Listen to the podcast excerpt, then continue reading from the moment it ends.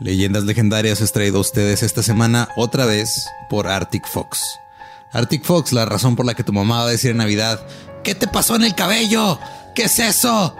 Eso no es de Dios. Le estás faltando el respeto al niño Jesús. La mejor manera de sacar tu individualidad mientras haces enojar a tu tía que te cae mal. La neta.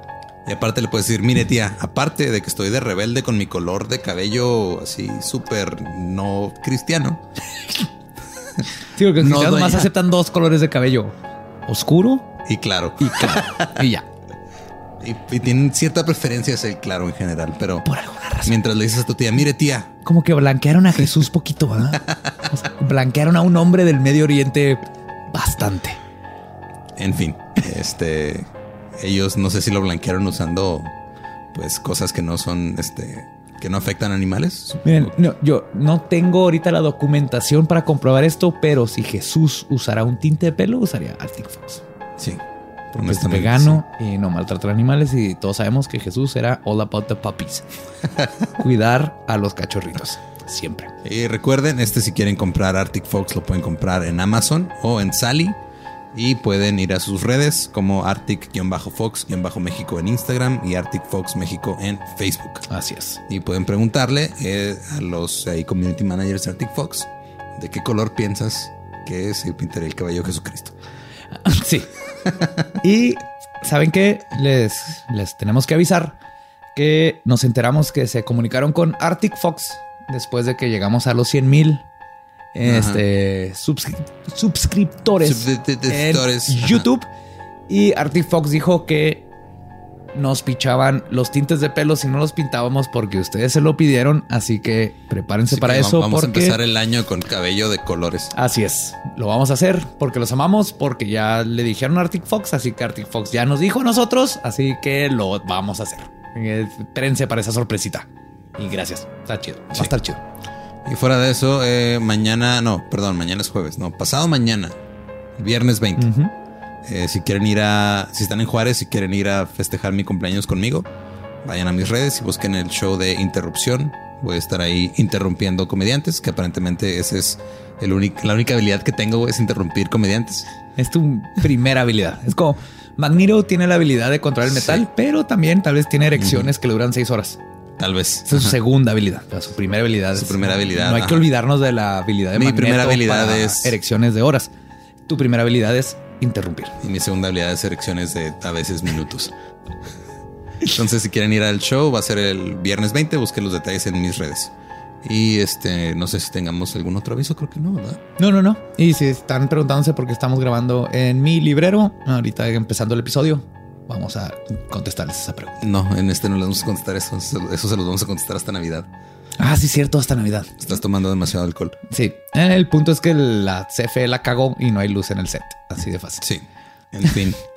Pero los dejamos con la segunda parte de Jonestown. De Jim fucking Jones, douchebag.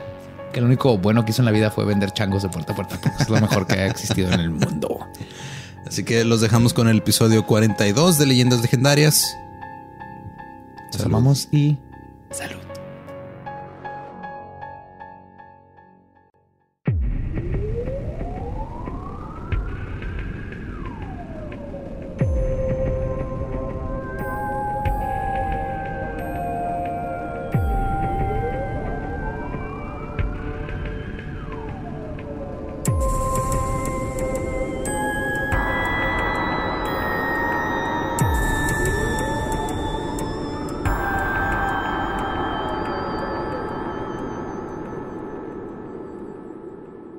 Bienvenidos a Leyendas Legendarias, el podcast en donde cada semana yo, José Antonio Badía, le contaré a Eduardo Espinosa y a un invitado especial casos de crimen real, fenómenos paranormales o eventos históricos tan peculiares, notorios y fantásticos que se ganaron el título de Leyendas Legendarias. Y estamos en otro miércoles macabroso que todos esperaban porque quieren saber cómo concluye esta historia.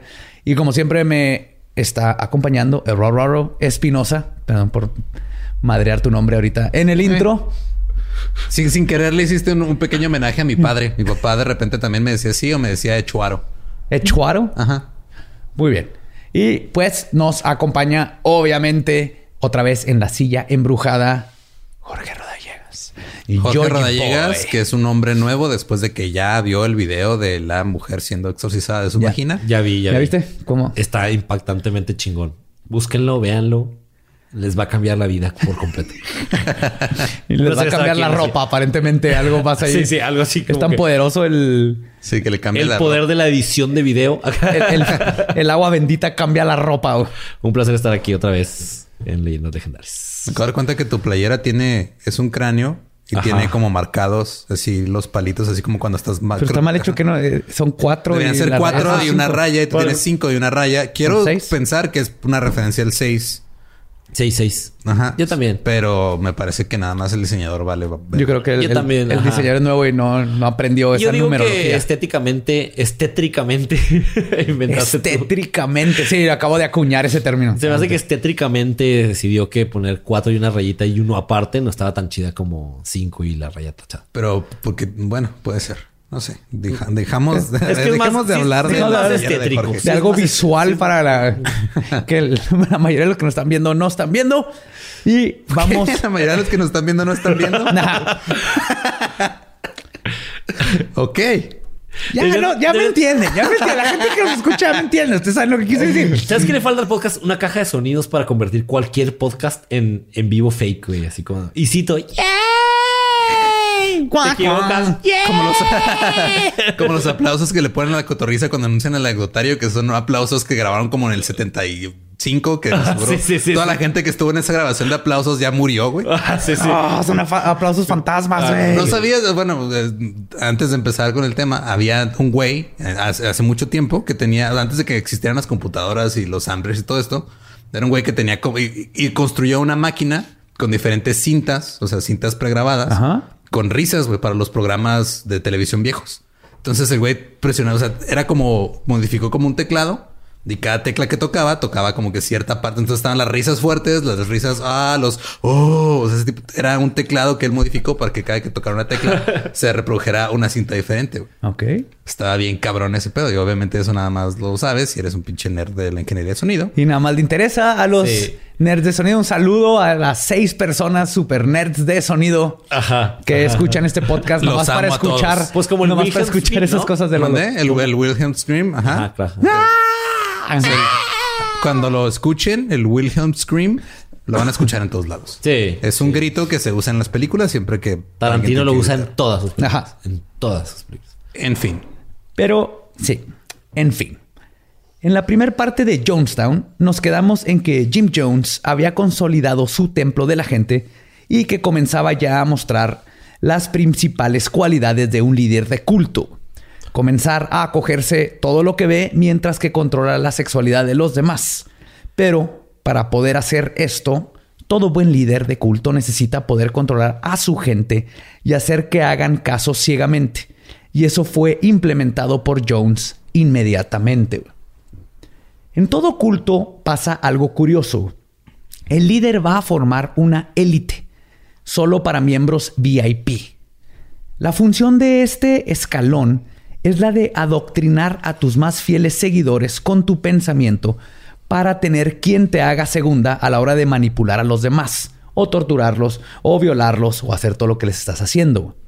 Además de que la gente que es parte de esta élite falsa se siente superior a los otros lo que hace que surja un sentimiento de superioridad moral que justifica poner en acción castigos y reglas que una persona con sentido común no aplicaría a otras personas en cualquier otra situación. Claro, es, como cuando, es como cuando haces algo mal y tu mamá le dice a tu papá, ¿verdad que lo que hizo está mal? Y tu papá tiene que decir que sí. es como tu mamá es la líder del culto familiar y tu papá es el que le hace segunda porque si no después no coge. Claro, sí. No, igual, exactamente igual. Güey, y esto es lo que hacen en todos estos programas de este, inteligencia emocional y todas estas cosas. Si estás en un lugar donde tienes que pagar dinero, hacer cosas y así para subir de nivel, estar en un lugar más arriba que los demás, y luego eso te da acceso ahora tú darle órdenes a los de abajo, y luego necesitas un poquito más para llegar todavía más arriba. Todo esto viene y se aprendió de todos estos cultos desde Charlie Manson, este güey, Nexium, todos lo aplican. No, no, y en mercadotecnia todo es aspiracional. O sea, es, es mientras tú tengas la capacidad de aspirar a algo más, vas a querer algo más. Y es lo que hacen. Entonces, los que ya están arriba te van a seguir para no perder su puesto. Y, va- y aun- aunque les digas, ve y hay que violar a ese tipo de ahí, lo van a ir a hacer. Y los que están abajo, como han sufrido y todo eso, lo que aspiran es estar arriba para luego poder Exacto. tener ese poder que tienen los de arriba. Es- Y son más desde dóciles porque quieren llegar desde- a ser VIP. Sí. Y los VIP no se van a ir a hacer su propia iglesia porque acá ya son VIP. O sea, eh, eh, está chido. Exacto. O sea, O sea, está gachos, pero está bien. Pero es como lo hacen. Los nazis lo hicieron, pues tenían a este, los Gestapo, la SS, están así como que los de arriba, que están más chingones. Así que cuídense. No, esto no nomás pasa en, en estos cultos súper obvios, pasa en todos estos de, cultos no tan de obvios. coaching. De hecho, también pasa, no, güey, pasa también en, en- en el trabajo. O sea, en el trabajo Sí. luego siempre tienes al, así de repente está el pinche jefe que es súper manipulador y súper culero.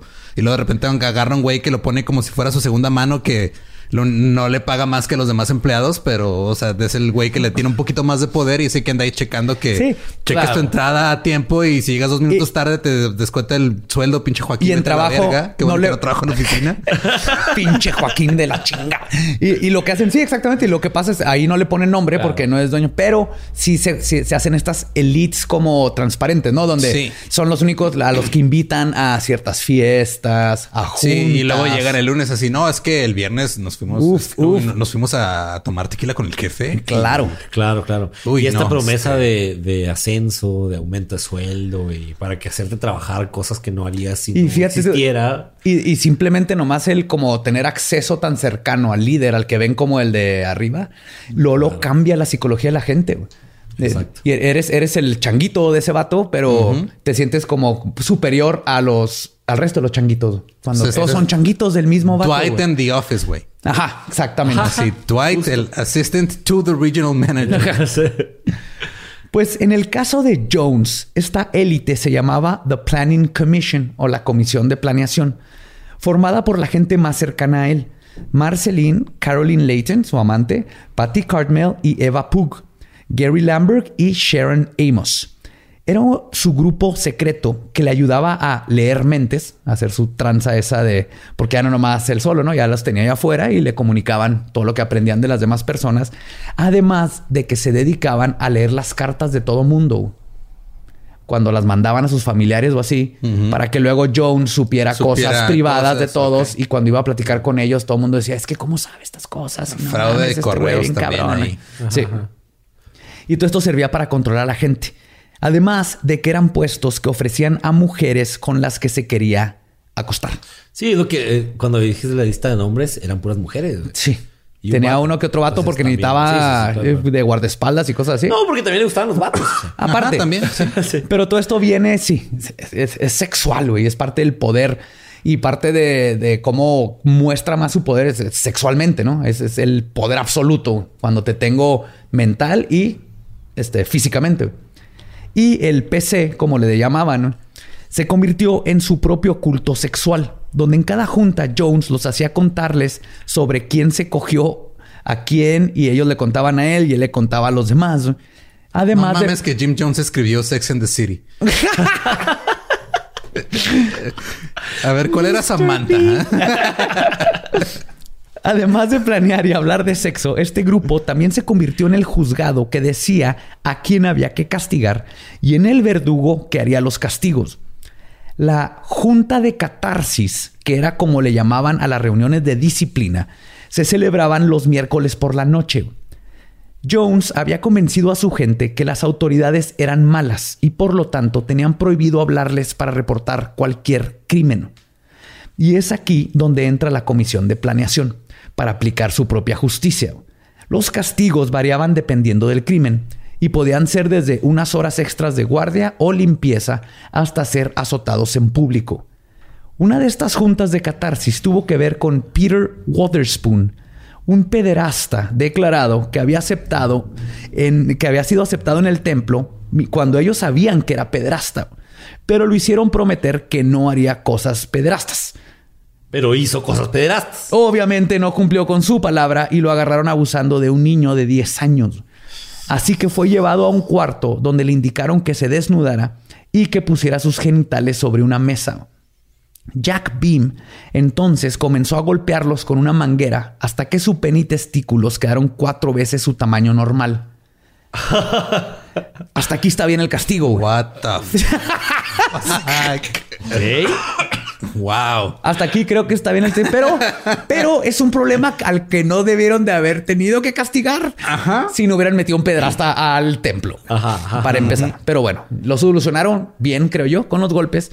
El problema es que después lo hicieron prometer de nuevo que no iba a volver a pederastear y lo dejaron quedarse en el pueblo, en el templo.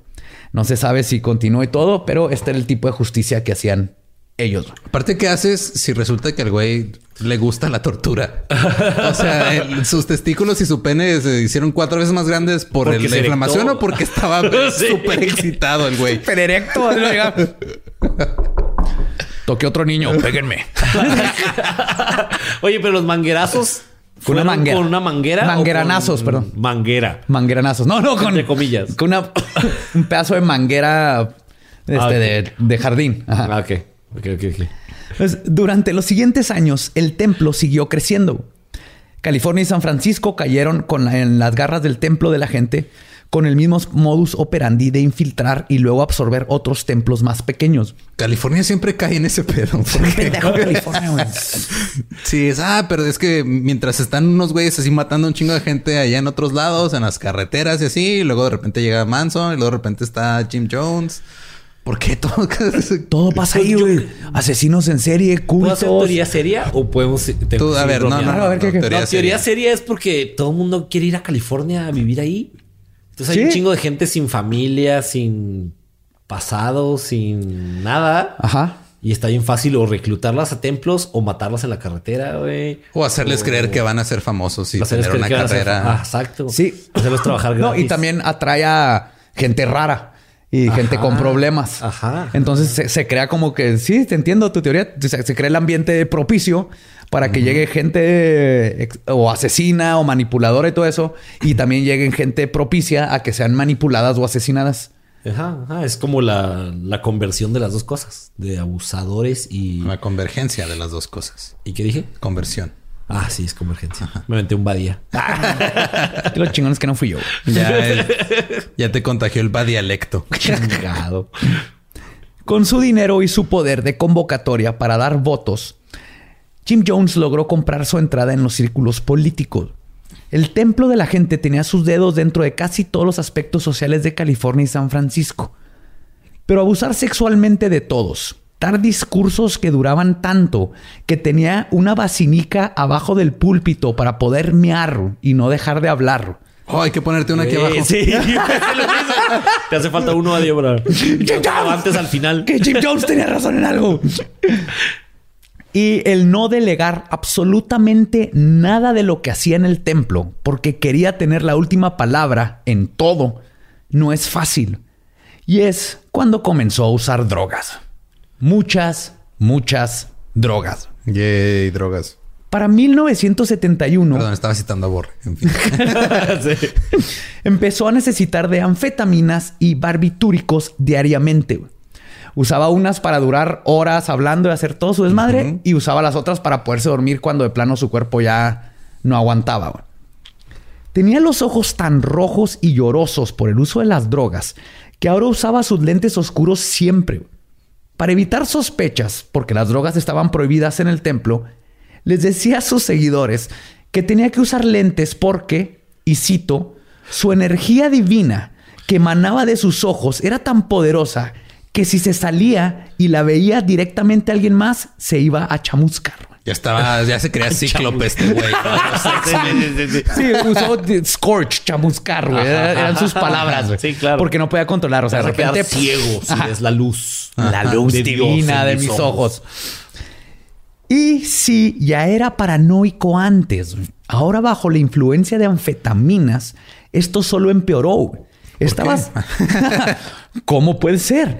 Estaba seguro que el FBI, la CIA y el mismo presidente de los Estados Unidos, Richard Nixon, estaban detrás de él. Y es cuando comenzó. Güey, a- si era Nixon es posible, güey. Sí, Sí. Nixon estaba siempre. Ese güey hasta quería chingarse a conductores de televisión, güey. O sea, sí, sí, sí, sí. Pues aquí es cuando comenzó a armar a sus guardaespaldas y almacenar reservas de armas.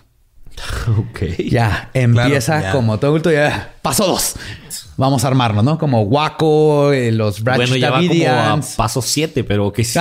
Pero, pero estamos viendo el mismo proceso. Güey, es que yo veo esto y ustedes es- Se repite un no claro. hay un culto ever que haya salido bien en la historia de los seres humanos, güey. Ni uno. Fuera de Fight Club, Fuera de Fight Club, claro. fuera de Fight Club, Tyler Durden, no existe eso, no existe eso. Un culto siempre termina en violaciones, asesinatos y todo el mundo vale verga, güey. Siempre. Claro. Y la gente sigue cayendo. güey. Eso es lo que me preocupa. Pero bueno, Jones cada vez se hacía más paranoico, más desviado sexualmente y más violento con su gente. Como todos los líderes de culto, comenzó a probar qué tan lejos podía llegar con los miembros de la congregación a la hora de violentarlos y humillarlos. Sí, literal, los miembros los ponían en una mesa y los agarraban manguerazos. A manguera. Te vas aburriendo, ¿no? O sea, ya me cogí todo lo que se mueve.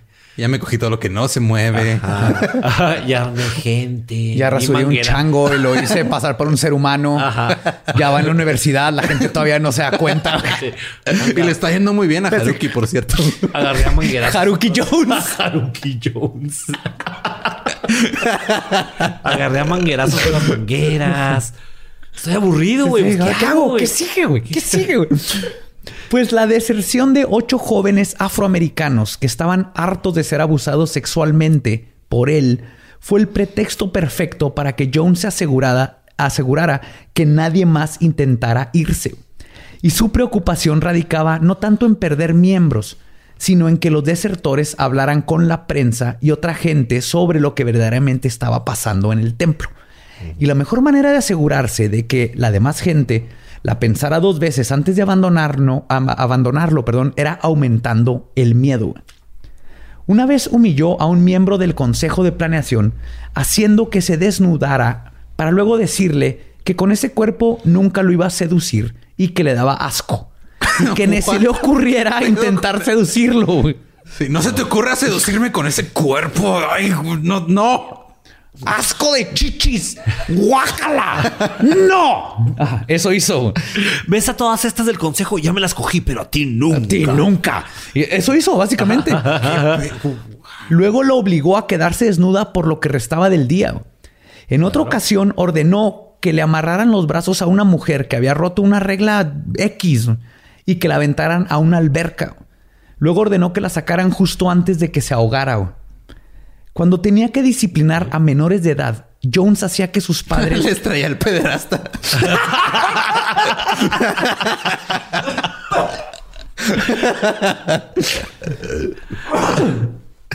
Jones hacía que sus padres o guardianes fueran los que lo golpearan para él así evitar cualquier problema legal o los hacía que firmaran este el- un poder de que le daban toda la autoridad de Sí, como lo hacían tutor. Ah, como tutor. Ajá.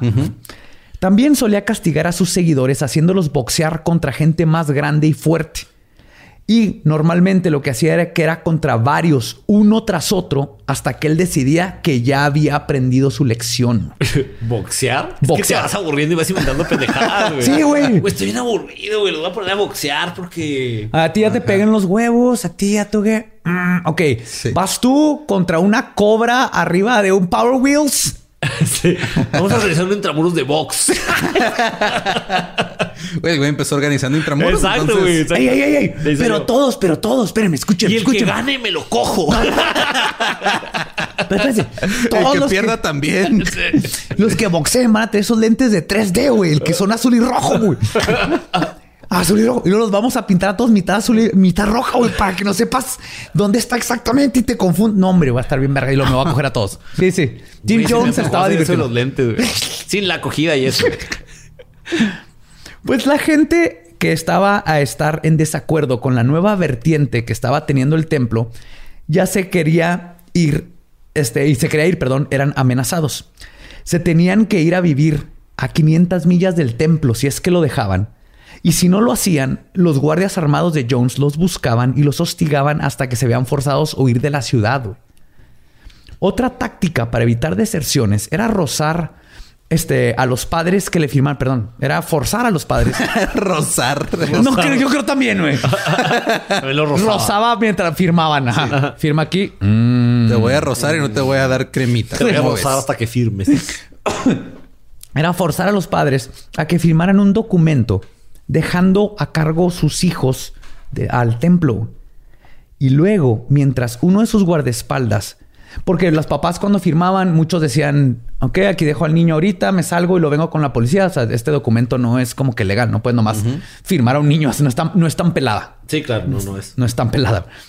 Pero lo que hacían después es que un guardaespaldas le apuntaba a los padres con una pistola y los hacían empuñar otra arma, la cual luego se la quitaban y la guardaban en una bolsa y luego les indicaban a los padres que no volvieran al templo ni intentaran recuperar a sus hijos o usarían esa pistola ahora con sus huellas digitales para cometer un crimen e implicarlos en él. O sea, ya esto pasó a algo hardcore. Extorsión terrible. De hecho, pero la, y la extorsión no era lo más extremo que Jones y su consejo de planeación estaban dispuestos a hacer para mantener el templo bajo control. Es que ya cuando las cosas, o sea, eh, cuando algo se vuelve mainstream, güey, como que pierde su encanto, ¿no? O sea, como, Sí, como que-. Así ah, güey, yo, yo estaba en Jonestown antes de que te pegaran los huevos. Sí, o sea, yo, yo, yo, cuando este güey estaba en las carpas con 12 personas, güey, era cuando tenías que verlo. Ahorita el güey ya perdió el piso y anda de rockstar. No se quita los lentes oscuros nunca, güey. Siempre anda hasta su verga de drogas. No, los chingones. El, el- el- la primera predicación. Sí, sí, Güey, sí, los, sí, sí. los canceritos. Yo vi el güey, primer pollo. Yo ajá, vi sí, sí. los canceritos. Cuando salía el cancerito del baño. Uf, Sí. no, hombre, eso era oro, güey. Ahorita ya todo, nah. Sí, ahorita, ahorita, posers. ahorita hasta el mono araña trae otro mono araña más pequeño de asistente. O sea, ya, ya están mamando. El otro moño, mono araña te daba la comunión, chingao. ¿Cómo se llamaba el hijo? Gandhi. Haruki. No, no. Haruki Gandhi. Jones. Stefan Gandhi Jones. Ah, Stefan Gandhi Jones. No, es él. El, el, el, El de chango, veras. El No, Haruki. Jones. Haruki, Haruki. Ah, el Jones. chango, sí. Haruki ya, ya está, piensa que puede escribir. Ah, no, ese es otro Haruki. Pues el 5 de octubre, el cuerpo de Bob Houston, un disidente del templo del pueblo, de la gente, perdón, que estaba dispuesto a destapar lo que estaba pasando, fue encontrado mutilado por un tren. La investigación concluyó que se había quedado dormido en las vías del tren. Los miembros del templo concluyeron que ni de pedo. ¿Cómo te quedas dormido en las vías de un tren? Exactamente, güey. Ah, Exactamente. sabes que tengo un chingo de sueño. Me voy a quedar justo aquí donde pasa algo que me va a partir. Era, era demasiada Me voy a amarrar las manos y los pies. Es que así descanso mejor. sí. ok. Pues, Jones y su gente nunca fueron implicados, pero este sería uno de los eventos que comenzarían el principio del final para Jim y sus seguidores. Resulta que el papá de Bob Houston era un periodista para el periódico The Chronicle en San Francisco y muy buen amigo del congresista Leo Ryan. Y la misteriosa defunción de su hijo no quedaría sin justicia. Otro evento que apresuró el final para todos fue el incidente en diciembre, donde en una función de cine de la película Dirty Harry, si la Ah, ubican sí, todos, sí, ¿no? cómo Clint Eastwood. Clint Eastwood. Buena movie. un hombre... Harry el sucio. Harry el sucio. Ajá.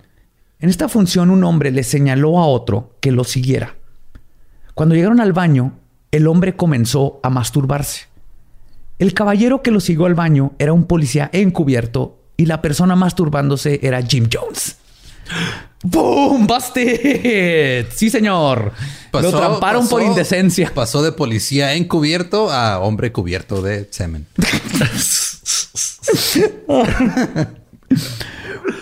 Ok. O sea, Jim Jones lo soltaron con una fianza de 500 dólares, pero Jones estaba preocupado que la noticia llegara a sus amigos políticos. Güey, 500 dólares es un chingo, güey. Son como que 15 monos araña. Son como seis fotos para curar el- una, una Ah, carie en los sí, dientes. güey. Estaban, Es estaban a 30, pelada, estaban a 39 dólares los monos araña. 29, ¿no? 29 dólares. Ajá. Está bien No son varas. más, güey, sí. Sí, sí, son como 15 más o menos. Fuck. Pero esto fue antes de, de la devaluación. Sí, sí, sí. Antes de Salinas y ese pedo. Ahorita ya están más caros. Pero Jones... Salinas le quitó ceros al mono araña. No entiendo. Yo tampoco, güey. No Ya, sé ya qué- perdiste, ya perdiste al 80% de la gente que nos está viendo así que, ¿what? ¿Ceros? ¿Qué? ¿What? Pero Jones estaba preocupado que la noticia llegara a sus amigos políticos y luego se enteró que el Chronicle estaba investigando el caso de Bob y Jim no iba a dejar que el gobierno capitalista lo chingara. Para este tiempo, Jim ya había inyectado en la mente de sus seguidores la idea del gran éxodo al paraíso. Un paraíso socialista fuera de los Estados Unidos donde estaría a salvo de la guerra nuclear profetizada y del control del gobierno opresor. Y la verdad era que para Jones lo más importante de este paraíso era que estando en otro país su gente no podía desertar. Sin contacto inmediato con sus familiares no tendrían un vínculo con el mundo exterior. Jones sería su todo, su líder, su amante, su Dios. Claro. Después de ir a varios países para buscar su tierra prometida, encontró el lugar perfecto para su comuna socialista autosustentable la Guyana. Autosustentable. Esa era así le llamaban. Es Guyana, ¿no? La Guyana. La Guyana. es que es francesa y británica, Ajá. es en la Guyana, pero está ahí arriba de Venezuela. Nadie sabe que existe. Es Ahí una existe. cosa así pequeña, ¿no? Este es un país muy, muy pequeño. súper pequeño. Sí, sí, es pequeño. Ok. Nada más está la comuna de este güey y... Y, y un Y Starbucks. un Starbucks. Y Georgetown, de hecho. Georgetown. Georgetown. Es la capital. Ah. Y de hecho, ahí en la capital, Georgetown, negoció con el primer ministro el arrendamiento de 3.000 hectáreas de jungla. Y en 1974 mandó a los pioneros, liderados por su confidente Charlie Touchet y su hijo Mike. Charlie, ¿tú qué? Touchet. Ah, Ok. Jonestowns, Jonestowns, Jonestown, Jonestown. ahí, eh, era una trampa mortal, güey. Habían víboras venenosas, mosquitos con enfermedades, ejércitos de hormigas del tamaño de la falange de un dedo gordo y, claro, felinos gigantes asesinos. O sea, era una puta jungla, porque así son las junglas. Sí, sí, sí, sí.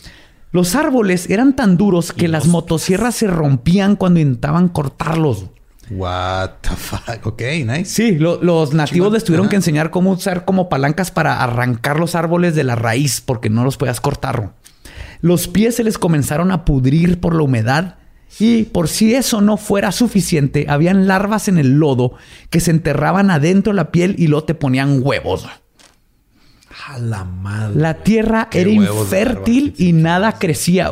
Era una de la... Perdón, de la verga. güey. Y no es lo peor, o sea, es- No, no. Sí. Trabajar en un lugar tan inhóspito con accidentes a diario hizo que los pioneros necesitaran tener un doctor en planta. La solución es como trabajar en Maquila. Sí, sí, sí. No, no, que no vaya al IMSS. Mándalo al doctor del. Mándalo aquí al doctor, ¿no? Es que se le metió, se le metió una larva al pie. No, aquí en chinga, se lo quitamos. Ahorita está en la línea otra vez en 20 Aquí minutos. los huevan, aquí los huevan en chica. y lo mandan de regreso. Pues la solución de, de, de, de Jim fue mandar a Larry Schacht. Schacht está en raso, pero. What? Larry. ¿Otro. Larry? O sea, ¿no era el mismo Larry No, que no, le no. robó dos esposas? No, ese es otro. Ese es Schacht. Un miembro del, del templo a estudiar medicina a México. Ah. En la UNAM. No dice en dónde, pero asumo que sí. En cuanto se graduó, En el CNCI. en el CNCI. Saludo a todos los que nos escuchan desde el CNCI. se estudió en México y en cuanto se graduó, lo mandaron a Jonestown. Lo primero que pidió llegando fueron libros sobre acupuntura y un libro sobre cómo sobrevivir en la jungla. A huevo. Sí, güey, no hizo prácticas ni nada. O sea, La cagó, era al revés, ¿no? hey, Jim, Jim, este, mm, Primero. puedes mandar un libro, ¿sabes? ¿Cómo, cómo? Sí. ¿Qué víbora es buena y cuál es mala, güey? Sí, sí. Hay una café, la verde, ¿cuál toca? Necesito un libro que me ¿por diga. qué quería uno de acupuntura, güey? No sé, güey, por- porque pinche comunismo. No. Esa era más influencia de Hiragana. ¿Cómo se llamaba el chango? ¿Hijo? Ok, ya. ¿Y luego? Ya se me. Pero pidió de acupuntura, güey. Pidió de acupuntura. Pero no todo era horrible. También estaba Mr. Muggs, el Ah. chimpancé que Jones dijo que había salvado de un laboratorio de experimentos científicos, pero la verdad es que lo compró en una tienda de mascotas porque Jim Jones. En Amazonas. Y fue uno de los primeros misioneros que este, irían a Jonestown. Él ¿Un fue los que forjó. Un, un chimpancé. güey. Un chimpancé. Sí, era un chimpancé. con su así camisa blanca y su corbatita. ¿El chimpancé era misionero? Sí. Bueno, era pionero. Ah, ok, pionero. O sea, él fue a forjar Jonestown. Es que ok. Jonestown, cuando lo compraron, eran hectáreas, las hectáreas eran de árboles y las ves del cielo no se veía el piso. Entonces, Tuvieron que tumbar miles de árboles para poder tener donde sembrar, pero el piso estaba de la verga, entonces no podían sembrar porque en la selva, cuando tiras árboles de así, lo tienes que preparar el O suelo. sea, aparte de todo, es contribuyente al cambio climático, el cabrón. Sí, Ok. Sí, totalmente. En septiembre de ese año, paranoico y cada vez más apresurado por huir del país, se le ocurrió hacer una prueba con sus tenientes más cercanos, los Peseu. El templo del pueblo tenía prohibido tomar alcohol, pero en una cena con la comisión de planeamiento les ofreció a todos tomar una copa de vino. Planeamiento. Planeamiento. Planeamiento. ¿Así escribiste planeamiento? ¿Está escrito planeamiento ahí? Ahí está escrito ¿Está planeamiento ¿Acaso está subrayado en rojo en No. Por favor. de planeación. Planeación. Ajá. Sí, sí, sí. Lo dijiste bien en el episodio pasado. Sí, aquí está escrito como planeamiento. Está bien dicho, está bien dicho aquí. Está bien leído. Ya, es- es- Está mal escrito. Soy bien alquimista de palabras. Tiene sentido. Si le entiendes, le entendiste. Sí, sí, sí. Te conviertes oro en mierda, más bien. tu alquimismo inverso está de la verga, güey. Alquimismo, estás igual, güey. Sí. Puta madre. ¿Cómo se dice entonces? Ya, mira, ya no importa. Les dijo que podían tomarse una copa de vino porque ahí en, el, en California producían su propio vino. Después de que se acabaron sus copas, les informó que el vino estaba envenenado y que tenían 45 minutos de vida y que no había antídoto. Patty Catmel gritó histérica y corrió a la salida. Uno de los guardaespaldas de Jones, Michael Prokes, que sabía lo que estaba pasando, le disparó a Perry con balas de salva, güey. Ok. El susto y trauma de todo fue suficiente para que cayera en shock Patty el piso sin poder moverse. güey. Jones entonces los dejó describirle los síntomas que sentían al estarse muriendo. Después de 45 minutos les dijo que todo eso era una prueba y que tenían que estar dispuestos a morir por la causa y que ahora se tenían que ir a Jonestown. Todo había sido una prueba. A la madre. Sí, güey. Así es como probó por primera vez este pedo, güey. Porque no es la primera, no es la última vez que va a usar esta técnica. Hijo de su pinche madre. Todos sus tenientes estaban ya preparados psicológicamente, no solo para dejar los Estados Unidos, sino para morir por la causa. Para aplicar lo que Jones llamaba un, y cito, suicidio revolucionario. Ahora, perdón, ahora seguía entrenar al resto de los seguidores, adoctrinándolos poco a poco. Sus discursos estaban cada vez más llenos del concepto de la reencarnación, de la conspiración del gobierno para destruir todo y a todos los que eran parte del templo del pueblo y los de la gente, perdón, y los feligreses comenzaron a compartir la paranoia de su líder. Jonestown comenzó a convertirse en sus mentes en el paraíso que necesitaban, la utopía que su líder siempre les había prometido y aunque la verdad era una comuna que estaba muy lejos de ser un paraíso, ahora se veía como algo muy lindo y un éxodo necesitado. El catalizador que impulsó todo sucedió en 1977, cuando Marshall Kilduff del periódico Chronicle de San Francisco comienza a escuchar todos los rumores que rodean al templo del pueblo. La investigación sobre lavado de dinero y todas estas cosas hace que decida comenzar la investigación. Y no batalló mucho para encontrar disidentes, disidentes que estaban más que contentos en contarle sobre los abusos físicos y sexuales, los secuestros de sus hijos, los fraudes y todo lo que estaba haciendo Jim Jones. Una revista regional muy respetada llamada New West decidió comprar la historia y publicarla.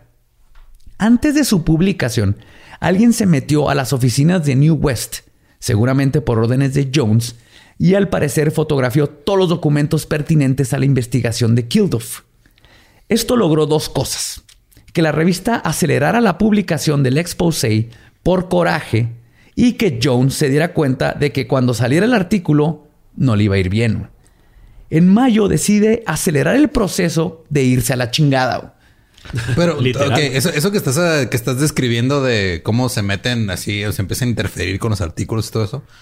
Eso es lo que hace la, la iglesia de la cienciología en estos tiempos. Ah, güey. totalmente. Y acá no, no lo Güey, yo tengo un buen rato dándome cuenta de los paralelos, pero no quería. Deja tú los paralelos, los perpendiculares, güey. Güey, es que También, también. no es paralelo. El- el Hubbard es una copia de Jim Jones. Hizo exactamente lo mismo, pero con ciencia ficción. Yo no de decirlo changos. porque no quiero que me empiecen a seguir güeyes vestidos de negro y así, pero ok. A mí ya me siguen los Men in Black, faltan los de Cienciología, que luego les vamos, les va a tocar su episodio, pero es básicamente lo mismo. Siguen siendo un culto Sí, sí, sí, y sigue siendo lo mismo que se ha hecho. Y vean las técnicas y vean lo que está pasando, y es lo mismo. Nomás que Cientología le bajó un poquito a su pedo, no asesinó a gente abiertamente.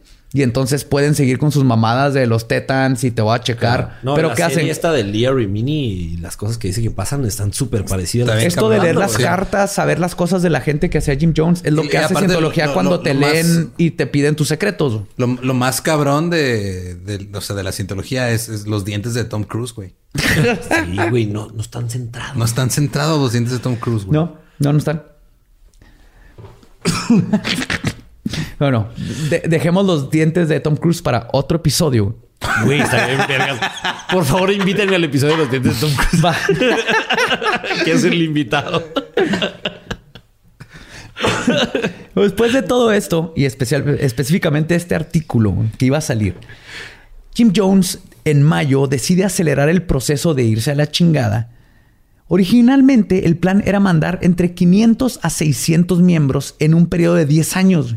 Era poco a Era poco. poco a poco, era leve. Ahora Jones mandó ese mismo número, pero en semanas. A la madre. Unas semanas antes de que saliera la publicación de agosto de New West, Jones hizo su escape bajo la cubierta de la oscuridad. Se fue al aeropuerto de San Francisco donde lo esperaban sus hijos Lou, Jim y Timmy. Stefan Gandhi ya estaba en Guyana. y Caroline. Y el güey había descubierto la mota ya también. así. y Caroline y su más nuevo engendro Kimo los alcanzarían en Jonestown. ¿Y Haruki dónde quedó? Ya estaba allá, güey. Ya Sí, estaba sí, ahí, sí. Haruki es... No mames. Había varo, güey, ¿no? Para volar Haruki, desde allá. ¿quién crees que hacía el tepanyaki allá en Jonestown, güey? el pinche Haruki, güey. Había varo para volar desde pinche California hasta Guyana, ¿no? Güey, tenían... A Cancún. tenían la cara, aviones, ¿no? Tenían, los güeyes este, tenían... Compraban, ajá, ya, te- ya para este entonces ya estaban lavando dinero. Sí. Les sabían que tenían mínimos, o sea, que tenían 30 millones en cuentas en Suiza, en Panamá. O sea, la iglesia ya estaba cabrona, güey. Sí, sí, había varo. Cabrona. Más que nada para Jim Jones, porque su Sí, gente seguía dándole absolutamente todos los centavos que tenían y Jim Jones era el único que era que tenía dinero. Otra cosa que es parte de un culto. Si Por cierto, estás dinero, tú estás este- jodido y tu líder tiene lana, estás en un culto. La semana pasada nos llegó el sobre para echar al diezmo, güey. ¿Ya, ya lo llenamos o todavía? Ese es otro culto. Ahí está, güey. Si tu sacerdote de la iglesia tiene un mejor carro y mejor casa que tú, estás en un culto. Exactamente. Pues, Si la casa es cada vez más grande. Sí. Y un día es más grande que la iglesia de Pradera. Perdón.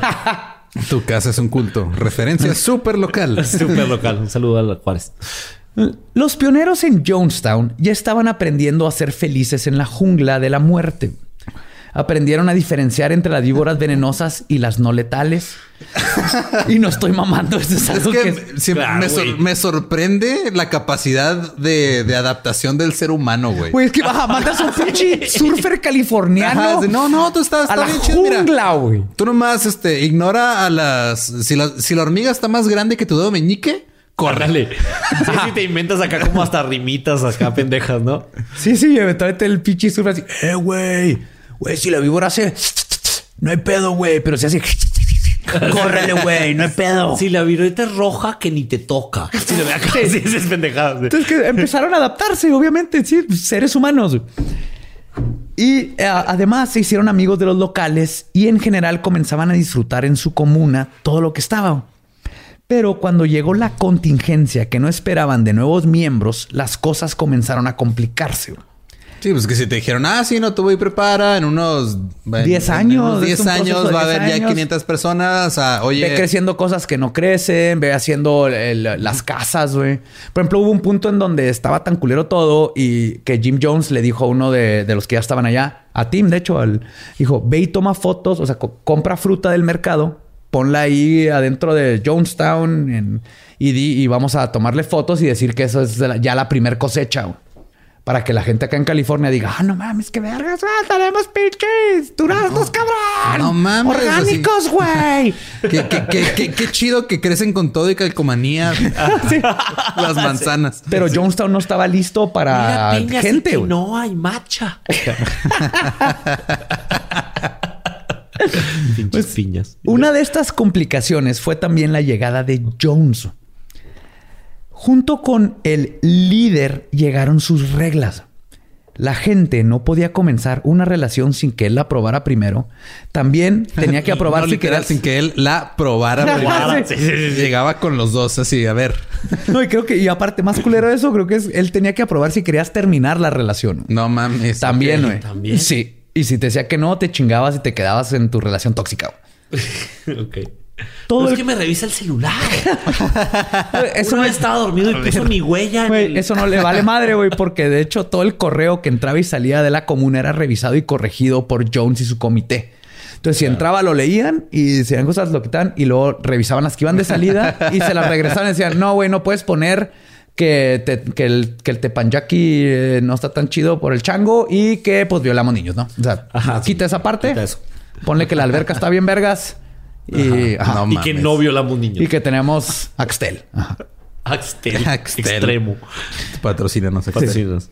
Mientras que los miembros tenían que dormir en el mismo cuarto junto con una docena más de personas, no tenían papel de baño y solo tenían dos minutos para bañarse una vez a la semana No mames. sin abrir la boca porque el agua estaba contaminada, güey. No mames que Jim Jones inventó Venezuela en la actualidad.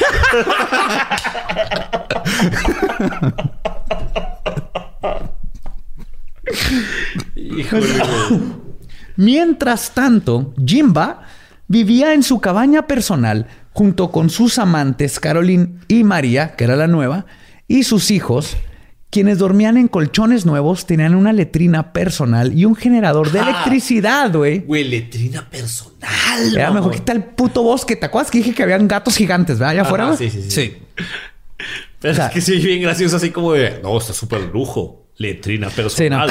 ah, qué padre. Nada más veo mi propia caca ya en el hoyo. Ajá. Y no hay gatos gigantes que No, me pueden sí, comer sí. la face. Ajá. Ajá. Aparte de la letrina personal, era el único que tenía un generador de electricidad para alimentar sus abanicos Y ver Netflix así. y el mini refri que siempre tenía repleto de refrescos, carnes, huevos y agua. Mientras que los demás nomás tenían arrocito que comer. Sí, si las reglas nada más te aplican a ti y no al líder, estás en un culto. Sí, ¿eh? estamos aprendiendo un Ay, chorro de cosas. Está padre, está padre. El uso de drogas por Jones solo empeoró en Guyana. Su médico se aseguraba de que nunca faltaran y por lo tanto su paranoia seguía incrementando. Comenzaron a contrabandear armas a la comuna, cuyo nombre clave era Biblias. O sea, cuando hablaban a California así, eh, mándenos más Biblias. Me puedes mandar unas. Necesito unas 15 Biblias calibre 38. Ah, huevo. Este. Sí, sí, pero y me mandas con, con 20 cartuchos de versículos, por favor. Y también este pues, necesito leerle a los niños en la noche y no despertarlos. Mándame unas Biblias con silenciador, por favor. Ah, no. No despertar a los, a los demás. Sí, es que los angelitos tienen que descansar, ¿verdad? Sí, claro, claro. Además, le quitaron sus pasaportes a todos los miembros para evitar que huyeran. Como no podían producir nada con el suelo tan malo que tenían, la idea de una comuna autosustentable básicamente valió madre. Y tenían que depender del dinero que le mandaban los miembros del templo de los Estados Unidos. Que también, digo, no es la primera vez que una comuna autosustentable no pasa. Claro. Pero acuérdense que aparte ah, todo esto está pasando cuando Jim Jones tiene 30 millones de dólares en bancos en Suiza y Panamá. Claro. Pero lo que está bien cabrón de esto es que ellos inventaron lo de autosustentable, ¿no? Yo pensé que era como nuevo ese pedo así como- No, no, no, Ah, fueron ellos. Ellos iban a salir del grid del gobierno capitalista y iban a hacer una comuna sustentable con el chango que hacía Tepanyaki, güey. Güey. Pero el gobierno estadounidense, después de haber leído todo esto que estaba saliendo, frenó la correspondencia de cheques, que era lo único que les estaba entrando, y Jones entró en pánico. Le quitaron todas las joyas y objetos de valor a sus miembros para ir vendiéndolos en la capital de Georgetown. Para ahorrar más dinero, la comida era arroz con algo de pan. Y por esta austeridad forzada, también terminaron comprando Flavorade para saborizar el agua, ya que era más barato que el Kool-Aid. o sea, por ser codo. ¿Mm? Por... Dije tu línea de ay, güey. Perdón, perdón, era tuya, era tuya. No, no, ya, ya. Es, del, es del, pueblo. Así como el templo de la gente. Como el templo del templo. A veces Jones, para mostrar su infinita bondad, salía a caminar y darle a sus feligreses una galleta una vez a la semana en un acto análogo a Jesús alimentando a los pobres. Era todo un momento, güey, donde salía así de que, ay, que le besaran la mano y les daba sus galletitas, güey. Saladas. Ah, para ti, tome para ti. Güey.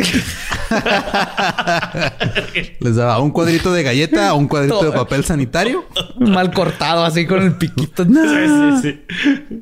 Así, ah, me tocó un piquito de más. Y el otro güey, ah, me tocó un piquito de menos.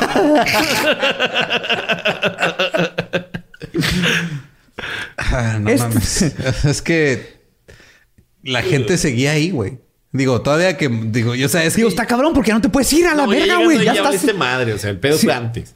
sí, porque ya ahí te quitaron el pasaporte, hay güeyes armados que no te dejan ir. Hay víboras, gatos, hay, hay una jungla, o eran millas de jungla para llegar al lugar más cercano donde puedan ayudar, ya sea a la costa o a Georgetown o así. Decían que está tan cabrona la jungla que podías entrar, dar una vuelta en 360 grados y ya estabas perdido. Porque de volada perdías la, noción de, de dónde estabas. Estaba muy cabrón, súper densa. Era básicamente impenetrable ese pedo. estaba de la chingada, güey. Y sí, y hay eh, justamente lo que quería Jones, güey. Sí. Pues este estilo de vida tan ardua llevó a los residentes a compensar su sufrimiento con lo que llamaban jugo de jungla. Que era básicamente. Suena terrible. Sí, güey. Era terrible. Güey, era un pinche agua loca. Era una bebida alcohólica que los nativos preparaban. Ah, jugo de jungla. Suena menos terrible. Dime más. De hecho, si te pone pedo, no es terrible, güey. es que está bien vergas como siempre, no importa el ambiente, no importa eh, el entorno, siempre los nativos encuentran una manera de ponerse hasta la chingada. claro, güey. De, fermentar algo, güey. Lo que pinche sea, güey. Es que los nativos están conectados con la tierra y la tierra nos dio el pisto para ponernos hasta la madre, güey. Exacto. No tienen que trabajar, no tienen un puto trabajo que detenga su peda, güey. O que les haga. o, o que les haga sufrir con la cruda, güey. Porque estoy, estoy bien crudo. Cuando se me pase, voy y mato algo y me lo como. Mientras voy a dormir. ¿Eh? Son nativos. Saben cómo está el pedo, güey. El punto es que cuando se tomaban esto y eran descubiertos inconscientes y crudos, se les aplicaba el castigo de Manguerazos en el pito. Mangueranazos. No, en el pito no. Pero... Hasta que Caroline convenció a Jones que quizás sería mejor otro tipo de castigo para no bajar tanto la moral. Es así como Jones instauró el equipo de aprendizaje. Así le llamaba. Eso suena horrible también. es, como todas, es como todas las operaciones así que hace el gobierno americano, así de Project Happiness. Es matar a todas. Es ir de la verga, güey. Proyecto My Little Pony. Puta madre, ya no existe un país, Pues este consistía en que si eras acusado de una falta a las reglas, se convertía, te convertían en una paraya a la comuna. Nadie te hablaba ni te alimentaba, pero sí tenías que trabajar hasta que Jones decidía que ya habías aprendido tu lección. Ah, es como cuando vas a la posada del trabajo en tu oficina te pones hasta la verga y vomitas a alguien. y, luego, regresas a la oficina y, nadie, te, habla y nadie te pela, pero sigues, tienes que seguir trabajando. Claro, igualito. Hasta que todo el mundo se le olvida. Eso suena demasiado autobiográfico. pero ok, Lolo, sí, es así exactamente. Sí, sí, sí. Ah, todo nos pasó, ¿verdad? Claro. Entonces, Joaquín. Joaquín. Pero como siempre pasa, el equipo de aprendizaje empezó a hacerse cada vez más sádico. De ser temporalmente excomulgado del grupo, pasaron a ser golpizas más severas. Luego, si eso no era suficiente, era común castigar a los adultos usando a sus hijos, a quienes en ocasiones colgaban por horas boca abajo adentro de un pozo. No mames. O los encerraban en la jaula con Mr. Muggs, Que Mr. Monks, qué adorable, sí, qué chido, un chimpancé, pero no quieres a un Pero, hijo no, dentro güey, con un, chim- chimpancé, güey. Un chimpancé tiene la capacidad de arrancarte la cara de un chingazo. Sí, los brazos, te Un puede arrancar brazo, los brazos así. Ajá, Ajá. ajá. Es Esto, que te aburre, lo que volvemos. Si te aburrías en California y inventabas orgías pendejas, güey, y boxeos, donde te cogías al ganador, güey. Y allá acá en la jungla. Ya, puta madre, ya estabas metiendo Vamos niños a darle en con jaulas, todo, güey. Y boca abajo en pelea de niños de pelea, güey. Hacías-. Pues todo esto era para enseñarle una lección a sus padres o familiares. Y a principios de, del 78, Tim y Grace Stowen, exmiembros del templo, formaron el grupo llamado Parientes Preocupados, donde consiguieron declaraciones. Es que está bien feo el nombre, güey. O sea, ¿por Es- qué? aparte es la cosa de, de- eran blancos, ¿verdad? Sí, la cosa- obviamente. La cosa más White blanca people. de Parientes. estoy preocupado. Soy un pariente. ¿Cómo era en inglés, güey? Concerned Concerned parents. Concerned relatives. ¿no? Relatives. Relatives. Concerned relati- rela- relatives. Relatives. Pero ambiguo, ok. Sí, sí. Pero es que pues tenía que ver con todo, ¿no? Aquí lo que hacían es consiguieron declaraciones de varios padres que habían dejado el templo, pero que tuvieron que dejar a sus hijos con Jones. Ah, ya. Entonces, esa era la, la mayoría, porque fueron varios, y los otros, aparte, empezaron a conseguir gente que platicaba nomás toda la pinche violencia y todo lo que les estaba pasando. El o sea, grupo- se arriesgaron en hablar porque tenían Sí. pistolas con sus huellas y eso. Sí, tenían a sus hijos con Jones. Ya sus hijos allá. En, en San Francisco, California, todavía estaba el templo. Y eran compas de todo mundo y los políticos. No sé cuándo de Milk. Una Sí, ah, sí, película. Milk. Claro, claro, Ajá. claro. Ese vato eh, abogó a favor de Jones una vez que lo querían chingar, güey. Yo no me sabía esa hasta Eso no que salió en la leí. Eso no salió Eso en la no movie. salió en la movie. La movie nada más es una historia muy inspiradora sobre un político homosexual. Ajá, y su no, lucha era contra el compota sistema. de, de Jones. No todos sabían el desmadre que traía, eso es Bueno, obvio. es que Jones pero... era muy incluyente y eso. No, pero deja tú, más que nada aquí es de que eso pasa cuando los políticos se dejan llevar por los votos que les traen y no revisan con quién se están aliando. güey. Sí, exacto. Eh, y siempre Exacto. pasa, siempre pasa. güey. El grupo mandó cartas a sus congresistas y eventualmente consiguieron apoyo y fondos para demandar a Jim Jones por 56 millones de dólares y que le regresara la custodia de sus hijos. El hijo de Tim y Grace era John Victor Stowen, ahora parte de la familia Arcoiris, como le llamaba a sus hijos Jim Jones. Y esta batalla por la custodia de Victor llevó a los Stowen y sus abogados hasta Guyana con un citatorio para Jones y todas las cosas se pusieron tensas. La comuna recibió a las autoridades armando, armados con implementos de agricultura y varios jóvenes habían sido armados con rifles. Holy. Estos jóvenes no se enteraron hasta día después que Jones no le había puesto balas a los rifles. Entonces, entonces si, si hubiera habido una batalla de veras, hubieran valido madre. Pero el asedio a Jonestown duró seis días.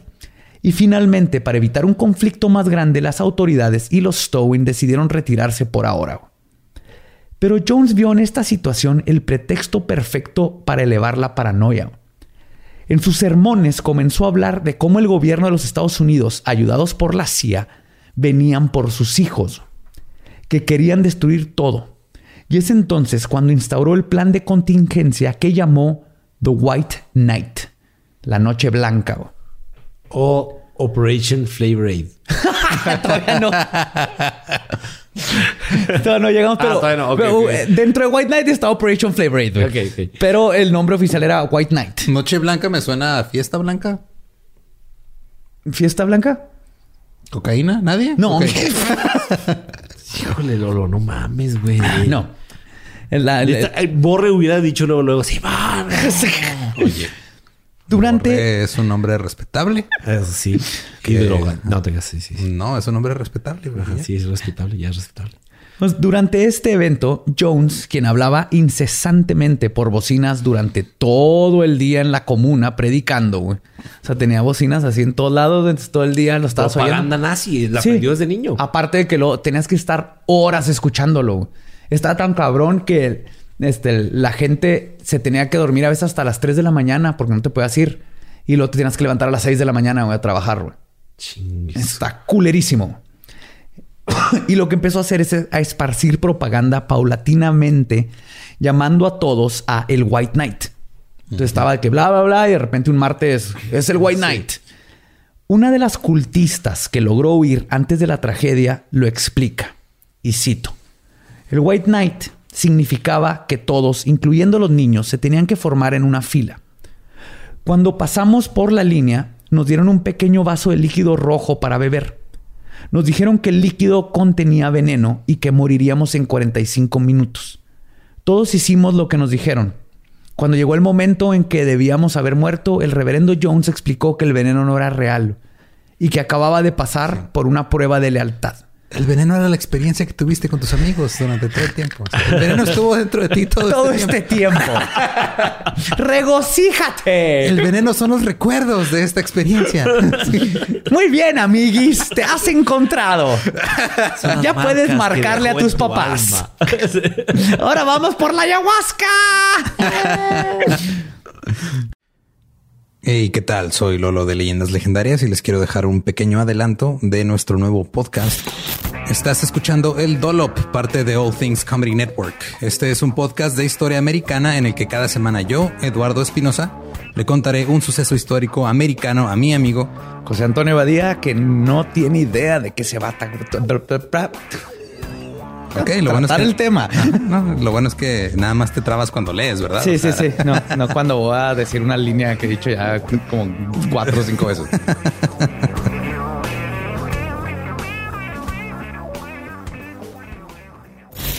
De joven comenzó a trabajar en barcos y en 1816 fue capturado por el pirata Jean Lafitte en la costa sur de Texas. Güey, ese será mi sueño. Ok, top uno, que me secuestren este, extraterrestres. Número dos, tiene que ser que me secuestren piratas. Estén pendientes y suscríbanse a El Dolop. Nos advirtió que no estaba lejos el momento en que sería necesario que muriéramos por nuestras propias manos. Y estos ejercicios de contingencia. ¿No que muy incluyente y los mancos? Ah, ¿cómo lo hacía? Oh, está bien pendejo, güey. Pues con los pies, ¿no? Acá. con los pies anormal, con dedos anormalmente largos. ¿Te has fijado ese pedo? No. ¿No te has fijado que los, que los mancos que usan los pies les crecen los dedos bien largos? Claro, se adaptan. Pero ese no era el punto. El punto es que estaba en un momento bien intenso y sale Lolo con sus pinches chistes de niños de 12 años y, madrean la dedos de los pies anormalmente largos. ¡Puta madre! Agarrando el vaso así. ¿Sabes quién no batallaría? batallaría? Mr. Muggs. Ah, Mr. Muggs, no. No. No. ah. ni, Haruki Jones. Bueno, eh, estos ejercicios de contingencia eran practicados varias veces a la semana. Jones estaba aplicando la misma técnica que usó con sus élites. Entonces era como una ruleta rusa, pero con veneno. O sea, en vez de a ver que a quién le toca la bala, es varias veces. no, ni siquiera este ruleta rusa. Más bien era. Lo estaban haciendo una y otra vez y siempre era fake, güey. Ok. Sí, para que siempre decía lo mismo, así de te vas a morir en 45 minutos no, no, la, esto. la primera vez. La primera, ok. Todo el mundo va, y lo, pero luego lo seguía haciendo. Vamos a tomarnos esto, está envenenado y luego no pasaba nada. Ok. Está envenenado, la gente así como que chido. Y esto, pues lo aprendió obviamente cuando lo hizo con, con los élites, ¿no? Con, su, con su primer este, grupo de compas. Y esta práctica tan cruel y sádica tenía dos funciones primordiales. La primera era condicionar psicológicamente a sus seguidores a tomar medidas drásticas sin cuestionar. Ok, claro. Y segunda, condicionar a sus seguidores a que era, entre comillas, una prueba. Para que cuando se tratara de usar la solución final, la gente estaría programada para creer que era simplemente otra simulación. Y lo triste es que esta solución final no tardaría en llegar. Y la ya miserable población de la comuna de Jonestown iba a sufrir un chingo.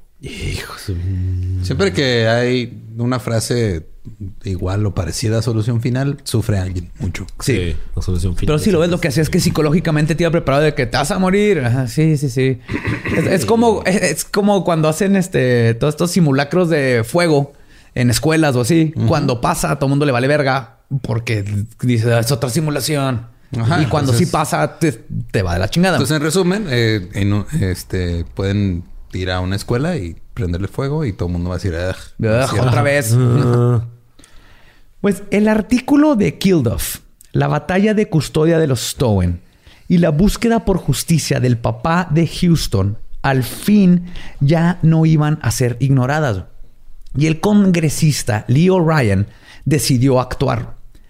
El 17 de noviembre, Ryan llegó a Guyana junto con su asistente Jackie Speyer y varios miembros de la cadena televisiva norteamericana NBC. Su plan era ver por sí mismo si los rumores de que Jonestown era una prisión era verdadera y si en efecto lo era, ayudar a solucionar el problema, básicamente. ¿no?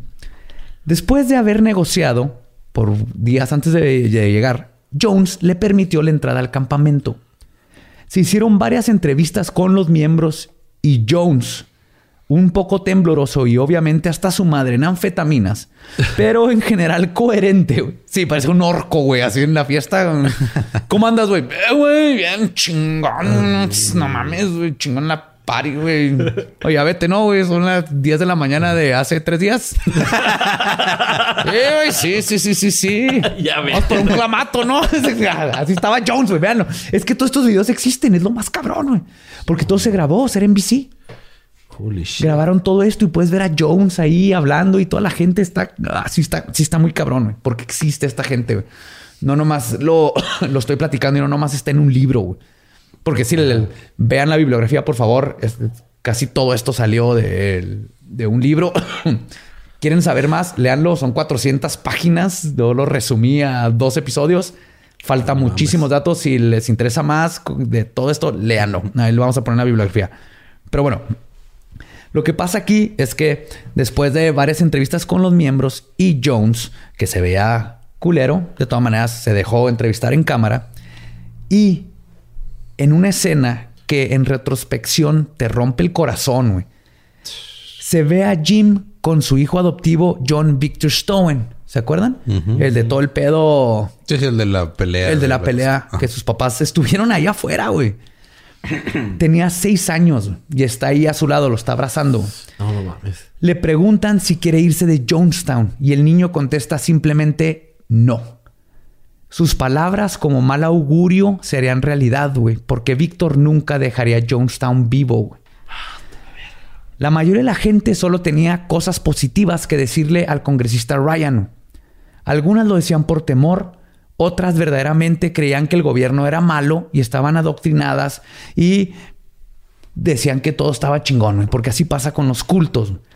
Y cuando todo parecía perdido, uno de los camarógrafos de NBC recibió un papel escondidas de Vernon Gosney que decía, y cito, por favor, ayúdanos a escapar de Jonestown. O sea, este vato, un pinche valiente, fue y dijo, es, ahora o nunca.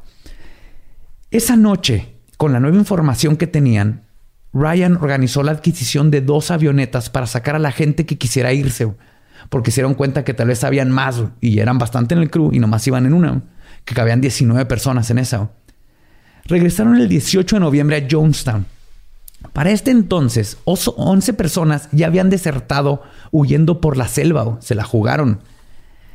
Y ahora Ryan, confrontando a Jones, le exigía que dejara ir a la gente que quería irse. Le enseñó el recado y dijo, güey, yo aquí tengo gente que dice que sí se quiere ir.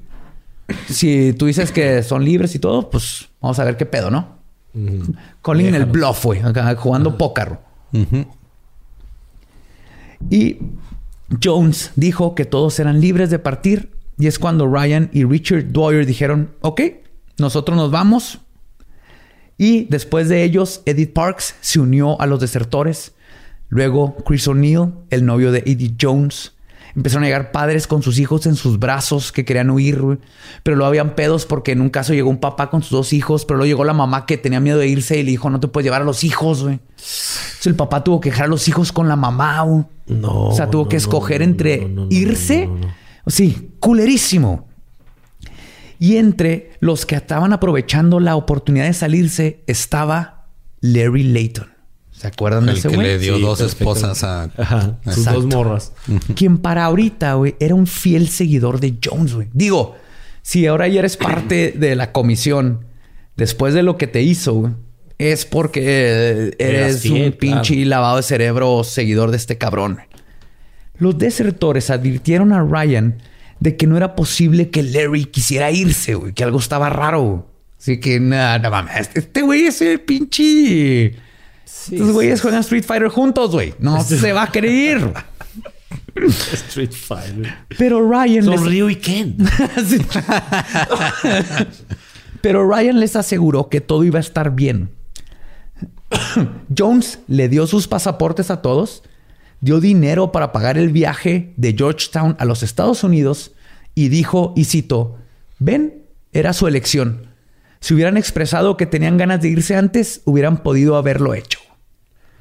La gente se subió a una de las trocas que los llevaría al aeropuerto y arrancó. En un momento, Don Ujara Sly tomó al congresista por la espalda y gritó, y citó, hijo de puta, te vas a morir. E intentó cortarle el cuello. Afortunadamente, Gary Lane y Tim Carter, que iban con el congresista, lograron detener al atacante y Ryan solo sufrió algunas cortadas no serias. Pero ese fue el momento en que todos dijeron, esto ya valió verga, vámonos. Claro, quisieron Es que siempre cuando estás en un after y alguien saca un filero y dice, Y trata de, y trata de matar al congresista, Sí, güey. en mi experiencia, si alguien saca el filero en el after, fuga. Sí. Fuga. Sí, sí, sí. Es el Que momento. Va a ser el orco, güey. Sí. Si le dices al orco, güey, ya vete, saca un filero, trata de matar a un congresista. Vete a la verga, güey. Sí, ya. Sí, sí, Se acabó corre, la fiesta, güey. Ahí es donde Sí, sí, sí, ya, apaga el estéreo. ya. Sí, apaga el estéreo y vete a dormir. dormir el dueño de la casa, ya está el con filero. estéreo. ¿Qué es esto? ¿Un anuncio de Electra en los noventas? Apaga el Paga tu mini componente. Apaga el mini componente a solo 3999. Mini componente, güey. Está bien pendejo ese nombre. güey. Porque era un componente, pero chiquito. No güey. Pinches estéreos acá. es que antes los estéreos eran el tamaño de una casa, güey. Con reproductor de discos compactos y doble casetera. Y No, de los, güey, ecualizador. güey, los que tenían, los que tenían de más de un disco compacto, así que puedes meter hasta cinco discos compactos y luego daban Y güey, con el carrusel ese puta. Ay, luego se atoraba uno ahí atrás que brincaba, que Sí, se como sí, chinga- sí. Chingada. Niños viven, eh, La rego- cima- regocijen que viven en tiempos donde sus CDs no brincan y se quedan atorados atrás de un carrusel, una máquina que Ese saben pedo qué era la cima de la opulencia. Sí. Sí, Sí. sí, sí, sí. sí. Sí, sí, sí. Entonces, ¿qué pasó después? Un mini componente con Pues es que está, eh, eh, está tan culero esto que dimos una tangente y es vámonos, güey. Allá, no Sí, sí. importa que Sí, sea. güey. Se fijaron que teníamos un chico sin hacer bromas. Así como, de, no, no, no. Si estas Por bromas eso nos agarramos del mini componente, güey. Porque, Es, es- es- es una forma de defender a tu psique, güey, porque esto- güey, había maxi componente. Los ricos han de haber tenido esas madres, ¿no? ¿Sabes qué es eso? Esa es la señal de que vuelvas a la historia. Sí, sí, sí, sí, sí, creo que ya, ya es hora, güey. Ay, güey. Pues es donde dicen, fuck this, esto ya valió verga, hay que apagar el mini componente, güey. Todos partieron al aeropuerto, güey. Ryan estaba preocupado no solo por el ataque que acaba de recibir, pero porque solo había conseguido persuadir a 26 personas de desertar. Para una población de más de 900 era un porcentaje muy bajo, que ante los ojos de las autoridades y de la sociedad en Estados Unidos podría interpretarse como que la gente sí estaba contenta en Jonestown. Era el 3%, ¿no? Sí, era bien poquito, ¿no? Entonces, eh, la mayoría por miedo, pero llegar con eso y decir, ah, sí, fui a liberar a esta gente de este pinche loco que era... No más 26. Entonces, todos los demás eran... Y así como que... Y, güey, entonces, el Ryan estaba preocupado porque él sabía la situación, güey, pero sabía que estaba muy cabrón convencer a los demás. güey. Pero para Jim Jones, la interpretación era todo lo contrario. güey. Sí, fue nada, nada más se quiso ir el 3%. Güey, O sea, no, es- eh, sí, o sea, no deja tú en su enferma anfetaminada, paranoica y demagogamente, güey. Si ahora se habían ido 26, mañana se podrían ir 50 y luego 100 y después perdería todo, güey. Claro. Para Jones, este era el principio del fin. güey. Esto fue algo que lo marcó y dijo, ya valió verga todo. Hay que apagar el mini componente. y correr al orco. Con Flavor Aid. Pero si algo aprendimos de Jones, güey, es que él siempre estuvo preparado para el fin. Detrás del convoy de Ryan y los exiliados salió una camioneta con siete u ocho hombres armados. Este era solo el plan A. Jones había instruido a Larry Layton de esperar a que el avión estuviera en el aire y luego, con la pistola que traía escondida en su poncho, que traía un poncho, para los me, que no... imaginé, me imaginé un changuito, otro mono araña que se llamaba Alfonso, con un arma escondida. Poncho, ven, dame la pistola. El, el senador Ryan así de que... Hola, joven, ¿usted se quiere ir de Jonestown? Creo que sí. ¿Tiene su pasaporte, señor? ¿Le puedo dar su pasaporte para llevarlo? ¡Ay, llevar un changuito! Escapar. ¡Ah, Mr. Moss! Señor Poncho. Para los que no sepan qué es un poncho, porque también es, una cobija con un hoyo en medio donde metes la Zarape. cabeza. Es como un zarape, es, es algo así. Sí, sí, sí. Vean al Karate Soe, lo que se pone siempre es... que se ponen para ir a, a cenas importantes. ¿no? Sí, sí. Lo que pasó aquí es que traía escondida una pistola y el plan era matar a todos y luego estrellar la avioneta. La finalidad de este suicidio era para hacer dos cosas. Una, castigar a los disidentes y a las personas que habían osado atacar su paraíso. Y la segunda era para garantizar que se cumpliera su última profecía que se acababa de sacar del pinche culo. Llamó a toda su gente y les dijo que había tenido una visión, que el avión en el que iba el congresista se iba a estrellar, no por algo que él hubiera hecho, pero todos iban a culparlo y que al morir un congresista, el gobierno de Estados Unidos no la pensaría dos veces en mandar al ejército a matar a todos. Claro. ¿Ok? Entonces aquí es donde empieza ya su plan. Ya final. Mientras tanto, en el aeropuerto, Ryan y los demás estaban por abordar los aviones. Habían conseguido un segundo Cessna para acomodar a todos los nuevos pasajeros. Los disidentes seguían preocupados por la presencia de Larry y para calmarlos Ryan lo revisó para asegurarse de que no estaba armado. Obviamente no lo revisó bien y, no lo dejó subir al avión, güey. Claro. No notó el bulto en No, su güey. poncho. Es que los ponchos están cabrones. Puedes esconder un pinche camello ahí adentro, güey.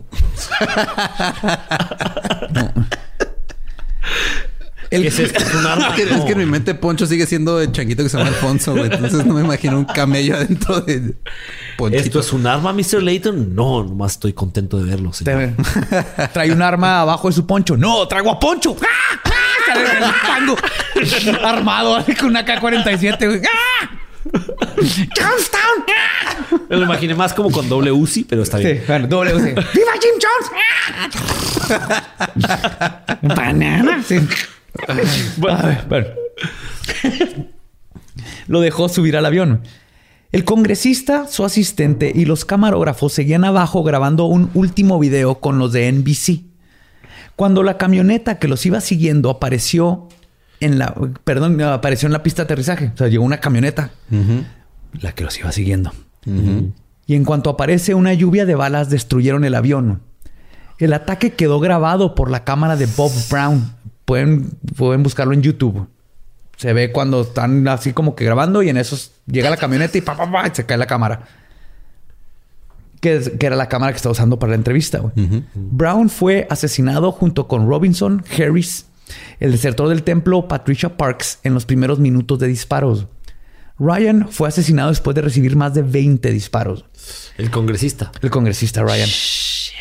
Jackie Spear, Song, Dwyer, Braitman y Anthony Katarsis, Katsaris, perdón, estaban entre los nueve heridos dentro de la avioneta. Porque adentro del avión Larry comenzó a ejecutar a los pasajeros. En cuanto oyó la camioneta, él empezó adentro. Varios exmiembros lograron huir a la jungla. Se habían separado en dos grupos para los dos aviones. Larry y los hombres de la camioneta fueron a asegurarse de que todos estuvieran muertos. Les disparaban en el brazo o la pierna. Y si mostraban señales de vida, los ejecutaban. güey. O sea, ni siquiera de que voy a ejecutarlos. O sea, primero dispararles. Y luego, si se movían, los mataban. ¿Qué? Sí, güey. Esta balas. gente que... O sea, con esas, esas balas que usaron de más hubieran sido suficiente para comprar Kool-Aid. Exacto. Del, del convoy de rescate original, solo Jackie Spear y el reportero Tim Raterman lograron sobrevivir al ataque. Y fue porque los dos aguantaron el primer balazo. Y se hicieron los muertos. Sí. Mientras tanto, en Jonestown, Jim Jones seguía con su discurso. Y luego pronunció las palabras que ya eran habituales para los Jonestowneros, güey. Es hora del Jonestown. White Knight. Aproximadamente a las 4 de la tarde, la gente comenzó a formarse. Jones propuso que esta era la única forma de salvar a los niños de ser esclavizados y a los demás de ser masacrados por lo que venía. Y cito, mi opinión es que hay que ser bondadosos con los niños y los ancianos, dijo Jones, porque no estamos suicidándonos. Esto es un acto revolucionario. ¿Eh? Porque la revolución empieza con asesinar bebés. Muchos de los presentes pensaban que solo se trataba de otro simulacro y no pusieron resistencia. Mientras tanto, María Katsaris, una de las más nuevas amantes de Jones, preparaba el Flavor Aid de uva que contenía una fórmula perfeccionada por el Dr. Chasht, que había perfeccionado durante meses usando marranos como ratas de laboratorio. Sé que esto es irónico, pero... Más ratas de laboratorio. Más ratas de laboratorio. Como marranos como pigs de Guinea. sí. Ah. Probaban las... probaban el veneno con los marranos. Está en no tenían que comer, pero bueno. Pues a lo mejor ya envenenados se los comían de todos modos, ¿no? No, no creo que pueda. Ya tienen cianuro, güey. Sí. Pero también en la piernita y así. Les llega hasta el tocino. Es que el tocino es inmune a todo, güey. El tocino no, También pienso, güey. tocino no le da nada, güey. Tú, si ves tocino, cómetelo. Si encuentras tocino en la banqueta, cómetelo. Güey. Sí, sí, está de acuerdo. Se puede, güey. Se Por puede. supuesto. Claro que sí. Yes, señor. Yes, señor. Pues este había hecho una fórmula entre una mezcla de tranquilizantes y cianuro de potasio. En ese momento regresó la camioneta con los sicarios que gritaron, los matamos, matamos al congresista y a los demás, todos están muertos. Al escuchar esto, Jones declaró formalmente, y cito, se acabó. El congresista fue asesinado. Y eso marcó el principio del final. Shasht y unas enfermeras de Jonestown salieron con jeringas preparadas con el veneno. Jones les informó a todos que las fuerzas de la Guyana ya venían en camino, que iban a torturar a sus hijos y que se apuraran. Claro. Dijo, y cito, primero los niños. Si algún padre quiere morir junto a ellos, está bien. Es la forma más humanitaria de hacerlo. Es, que es como cuando, o sea, no, más bien es, lo contrario, cuando se bajan las, las máscaras en los aviones, ¿no? Ahí es primero tú y luego los niños. Ajá, ah, que era primero los niños, y luego tú. Ok. Pero no hay nada humanitario de tomar cianuro. ¿Ah, no? Como forma de suicidio, la única ventaja que tiene es que definitivamente te va a matar si tomas lo suficiente. Y hueles a manzana. Almendra. Es almendra. Almendras. almendra. Almendras. Fuera de eso, la muerte por cianuro es lenta y dolorosa. El cianuro le quita la habilidad a las células de absorber el oxígeno de la sangre. La autora y columnista Deborah Bloom, en su libro The Poisoner's Handbook o el Manual del Envenenador o Envenenanista. Envenenador está bien. Envenenador. Envenenadorista. Envenena... Eso. Envenenador es correcto. Envenenador. Describe la muerte por cianuro de la siguiente manera. Dos puntos. Y cito. Los últimos minutos de la muerte por cianuro son brutales, marcados por convulsiones, jadeos incontrolables de desesperación por falta de aire. Comienza a salir espuma de la boca compuesta de vómito y saliva hasta que finalmente la persona muere. Los No primeros... mames, inventaron el Tonayán también. El Tonayán es como exactamente igual, no te mueres, güey. O sea, el todo Tonayán es el pinche muy- jugo de jungla, güey. Sí, sí, pinche sí, jugo de jungla. Eso es. jugo de jungla. Está bien verga, no das aguas porque te puedes de quedar ciego, pero... suena como a un nickname para semen de chango, güey, la neta. Mira, no sé a dónde se fue tu mente, pero no quiero ir contigo. Prefiero Vente, seguir escuchando a Badía hablar del cianuro y cómo te mueres antes de seguir con esa de línea de, jungla. pensamiento. Ven al Amazonas conmigo. No, estamos bien así, güey. Ay, te enseño mi anaconda, güey. Anaconda, víbora de río. Pues te he dicho culebra, güey. Vive de río. Estoy borracho. Regresando a lo que iba, güey. Los primeros en sufrir esto fueron los bebés. güey. Cuando la comenzaron, güey. sí, güey. Cuando comenzaron las convulsiones y la espuma en la boca de los niños que seguían en el proceso, comenzaron a gritar y llorar. María Katsaris les gritaba que los bebés no estaban llorando de dolor, sino que el Flavor Aid estaba amargo. Los guardias acercaron a los padres, armas en mano, para asegurarse de que no se echaran para atrás. Madres y padres voluntariamente vaciaron jeringas de veneno en la boca de sus propios hijos. Antes de que dieran las 6 de la tarde, más de 200 bebés y niños habían muerto. Vete a la verga. Ahora seguían los adultos. El tambo de varios litros que tenía una C gigante pintada por afuera, lleno de Flavor Aid de ¿Se uva. decían uno? Sí, sí, güey. Güey, ¿este es el de camote o el de sanuro? Ah, no sé, a los dos les puse ese. No, güey, cam, no mames. Pon- Sí. ponle sea al de camote o algo. Está peligroso, culero. Ponte el dedito en la lengua, güey. Si se te duerme, es cianuro. si sabe bien culero, es camote. ¡A huevo! Tráete, tráete el, el tambo que, trae, que tiene la C. La C de se van a morir todos a la verga. Se van a morir todos. a la verga. Hijo. Ay, güey. Ay, güey. Estamos Gracias bien por mal. hacerme reír después de los bebés muertos. Sí, güey. Sí, sí, sí. Uh, creí que no le íbamos a lograr. Uh, creí que no le íbamos a lograr. Gracias, Lolo. Ah. Pues, el tambo con Flavor de uva fue traído a la multitud. Todos comenzaron a tomarse el veneno.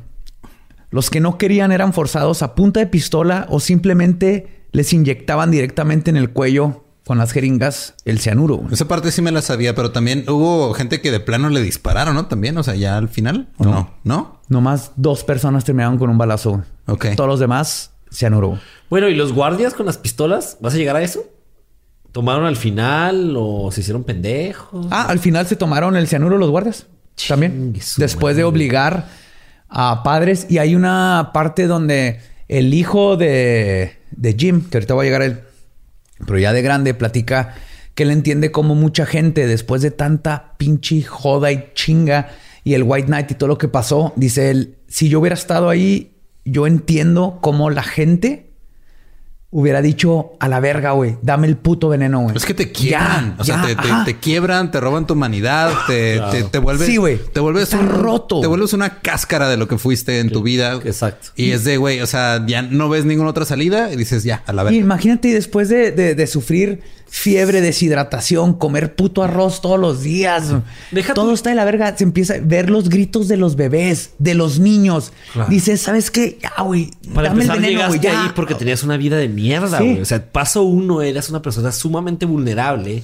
Paso dos, terminaste en una situación peor de vulnerable. ¿Viste todo eso? Pues sí, güey. Sí, ya, Dame a la esa verga. Es más, inyéctamela aquí, güey. Sí. Madre, güey. Vámonos, ya, vámonos Ay, a la chingada, güey.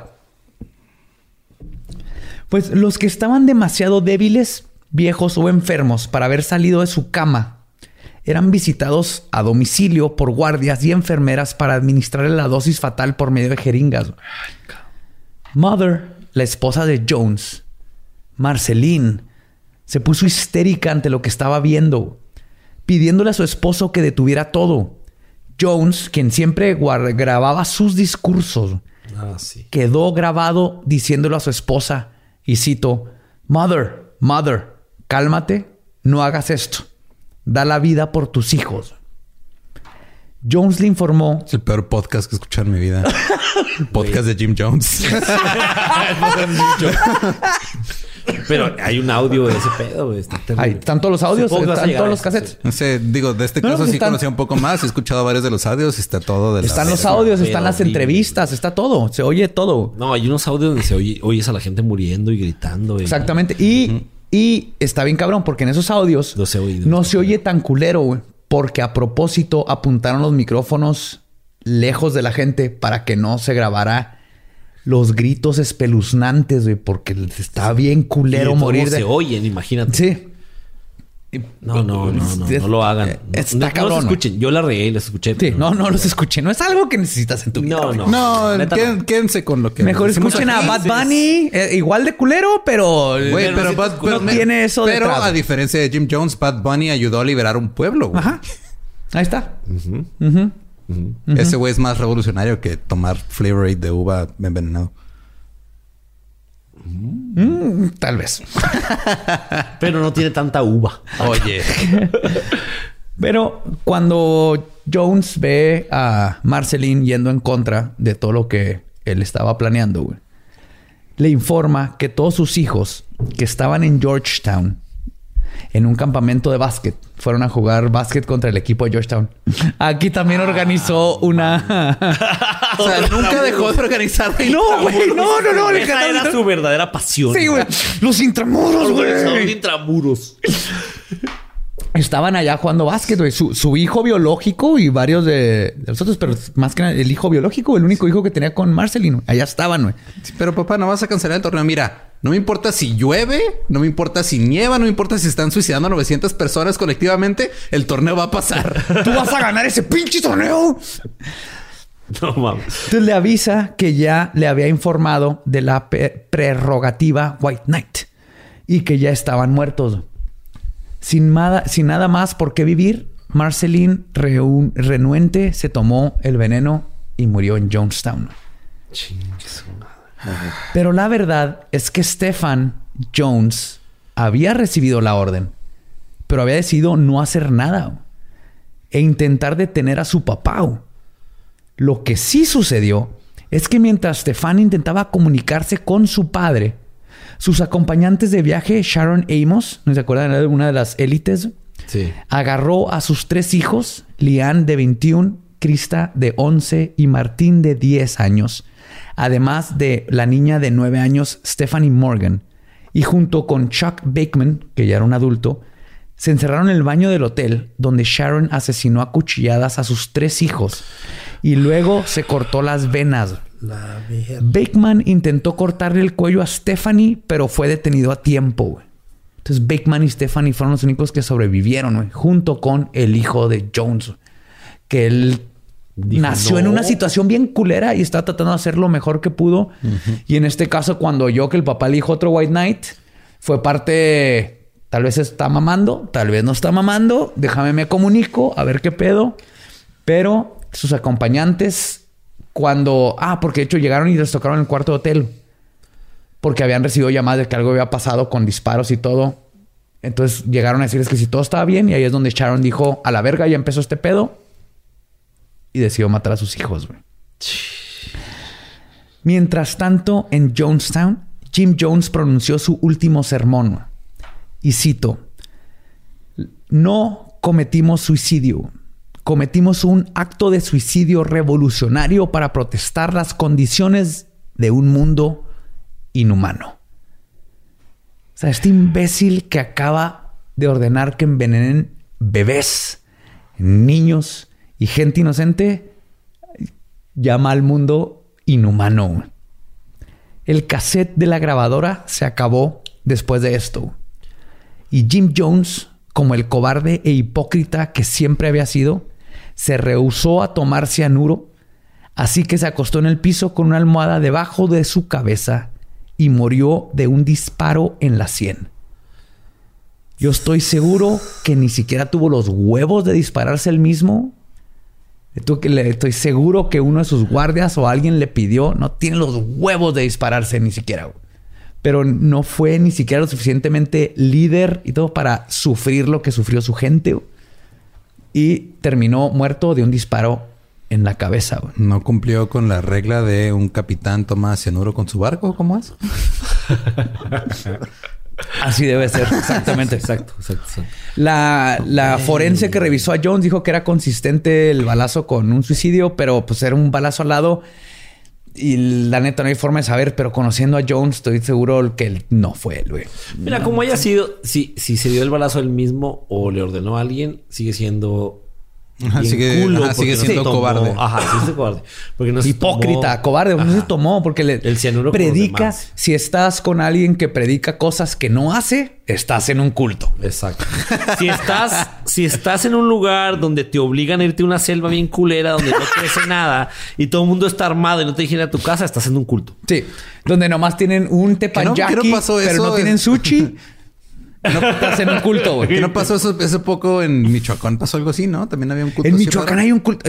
Hace poco ahí sigue. ¿Ahí sigue todavía? Sí, es un culto católico y no tienen policías y las mujeres no estudian y a la verga, acabamos de tenemos que hablar de ese de ese tema, pero hay un culto bien cabrón en Michoacán, hay una ciudad donde es un culto básicamente. Ahí siguen. Ay, güey. Ok. no, mames. No, es que hay un chingo de cultos así. O sea, podemos pensar en mil. Ah, claro. Y Se cultos mente un chorro, escondidos. El, el coaching es un culto. Y entonces estos de superación este, emocional es un culto. No, no, y hay otros cultos más como de como de coaching empresarial, que también es un culto. Es un culto. Y también, Aprendieron también hay, de aquí. eh, también hay, hay gente que es muy culta. Ah, sí, sí, sí, gente culta, güey. También está Avon y Jaffa. Y hay gente oculta como los ninjas. Ah, exacto, güey. Eso- Ah, eso- Te oculta, güey. Sí. Güey, un culto oculto, un culto de ninjas. Sería un culto oculto. El culto Imagínate ni- ninjas literatos religiosos. Es un culto oculto muy culto. güey. ¡Verga! Esos son los que contratan el mundo, güey. Sabe dónde chingados están. También conocido como la cultos nueva orden mundial. Güey. Aparte saben artes marciales. Ninjas cultos literatos. Los primeros en arribar a Jonestown después de la masacre fueron las tropas de defensa de Guyana, quienes encontraron una escena espeluznante. güey. Todos estaban muertos, incluyendo Mr. Muggs y todos los animales. güey. Aparte fueron y le dispararon a todas las gallinas, perros, todo. güey. Nada podía vivir, güey. Si no tuvieron, no tuvieron clemencia con los bebés. Iban Menos con, gallinas. Con gallinas. Mr. Max, güey. Mr. Mr. Max. El pionero, el forjó. güey. ¿Ya le dispararon también? Sí, lo mataron de un balazo.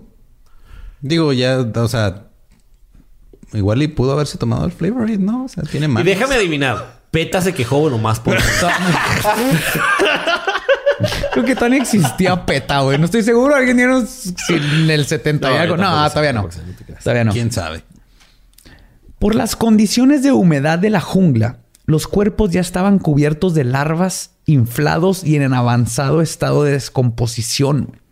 Pues ¿cuántos tardaron en llegar, güey? Un día, güey. Uno, dos días, si mucho, un día y medio. Madre. Es la selva, güey. Está Sí, tan sí, húmedo claro, en claro. chinga, está lleno de. Güey, ah, vivo se te pinche meten gusanos en el pie. Imagínate en cadáveres. Sí. Sí, sí, sí, ya me acordé. Que ponían los huevos en los pies y así. Ajá. Eso suena como una posición sexual, güey. Así. Eh, hazme la larva, hazme la, la larva, la larva de Jonestown, que es Ponme ponerte los huevos, en, el pie.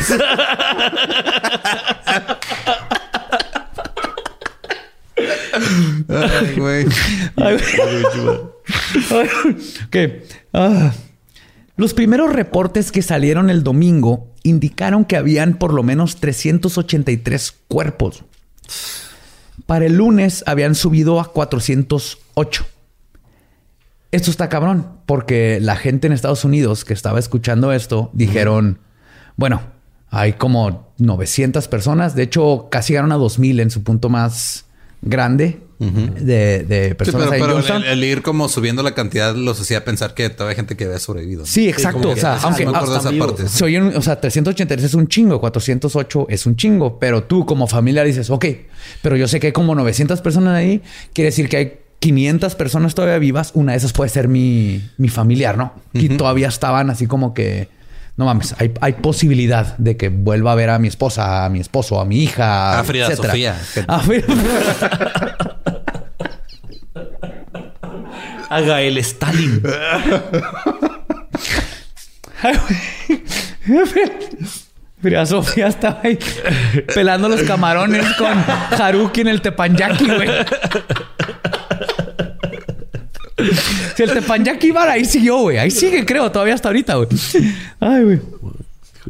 Cuando al fin arribaron las fuerzas navales estadounidenses, descubrieron que esos 408 cuerpos eran solo la primer capa de cadáveres.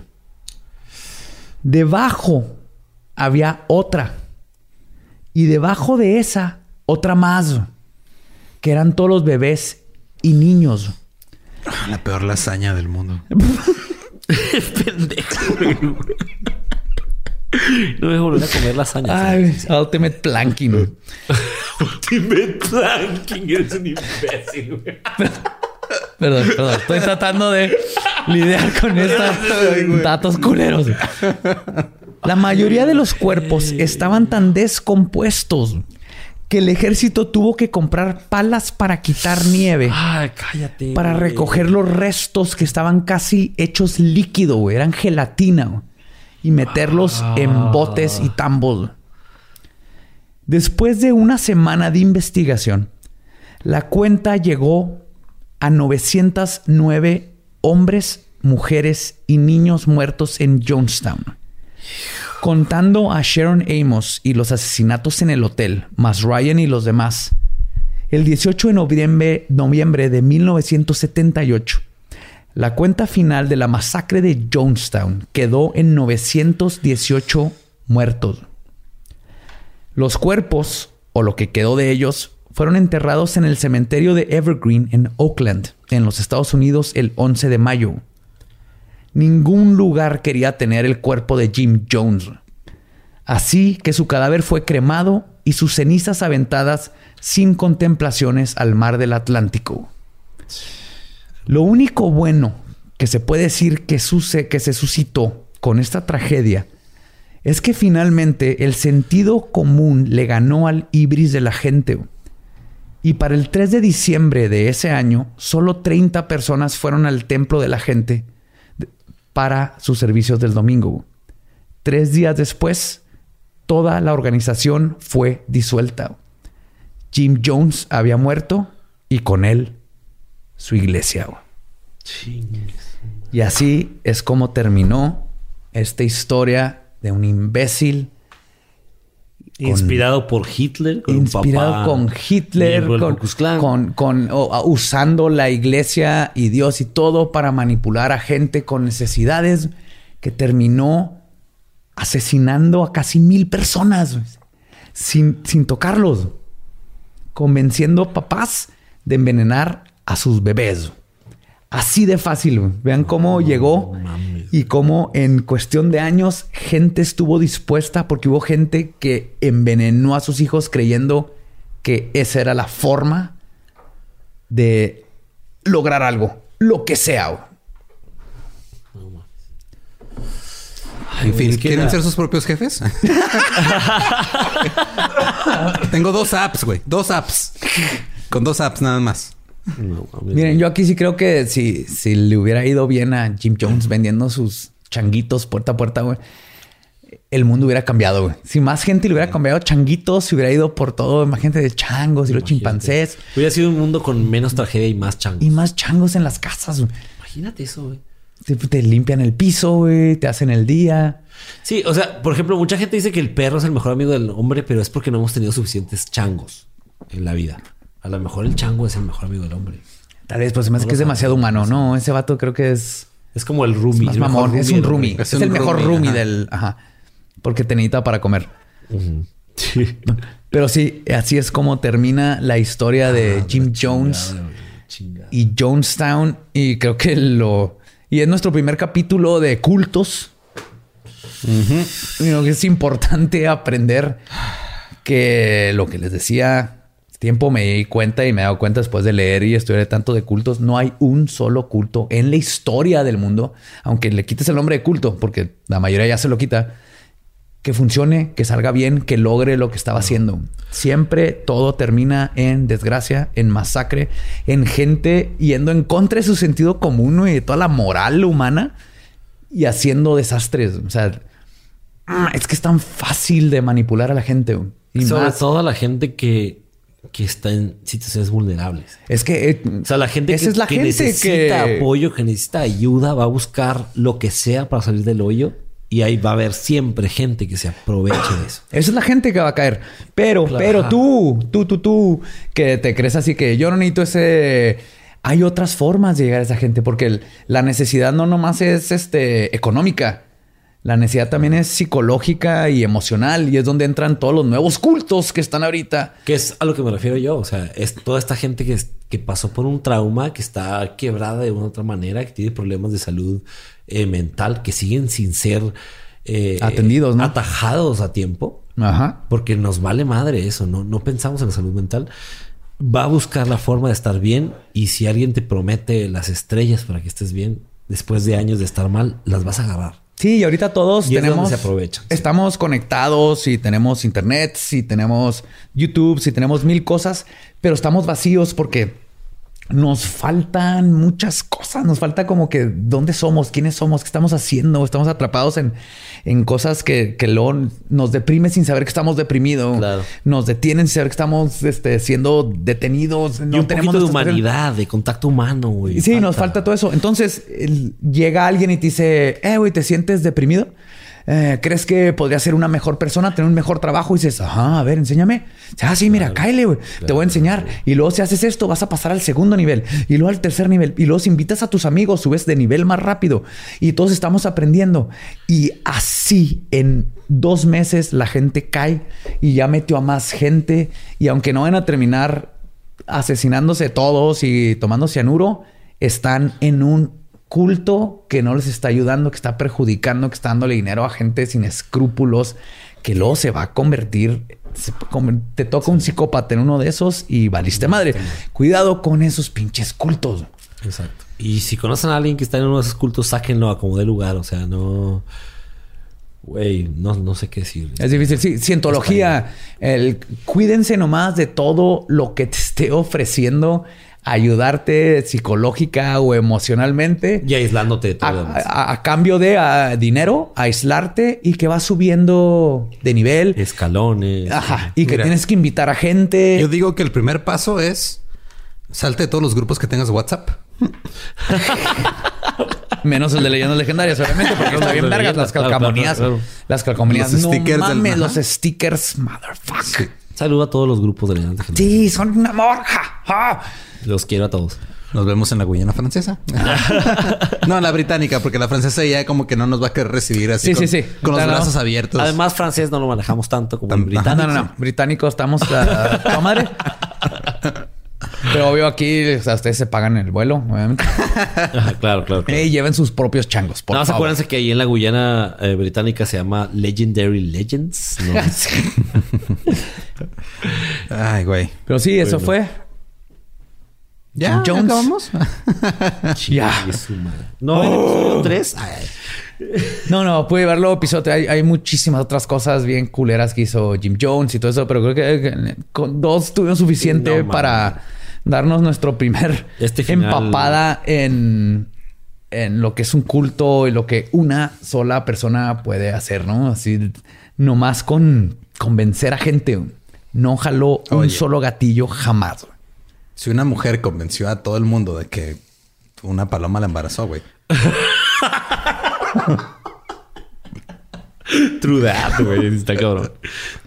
En fin, eh, muchas gracias por escuchar. Jorge, ¿en dónde te encuentra la gente? ah, me pueden encontrar en Facebook y en Instagram como Jorge Rodallegas. Y en Twitter estoy como Strange Imagery. Ahí me pueden encontrar y seguir. Y ¿De Imagery cómo se escribe? Imagery, con Y. Con Y. Y latina al principio, Y al final. Exacto. Ajá. A nosotros nos pueden escuchar en todos lados como Leyendas Legendarias. Nos pueden seguir en redes sociales como arroba leyendas podcast. A mí me pueden seguir, no en el sentido de un culto, nada más seguirme en mis redes como arroba ningún Eduardo. Bueno, un poquito como culto. Y yo estoy como el va diablo en todos lados. Estamos a una semana de Navidad. Les vamos a preparar algo muy, muy especial y chingón. De hecho, hoy es mi cumpleaños. Qué padre.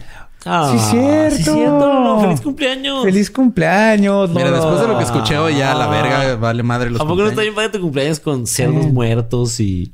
Te va a regalar tu Flavor Aid. Que no sea de uva.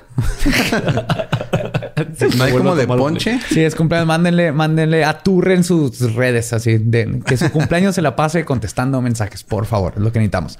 Claro. Para que se le olviden los bebés muertos. Y pues nuestro podcast ha terminado. Pueden irse a pistear. Esto fue palabra de Belzebub. Los amo, manténganse curiosos y macabrosos. Bye. Feliz Navidad. Bye.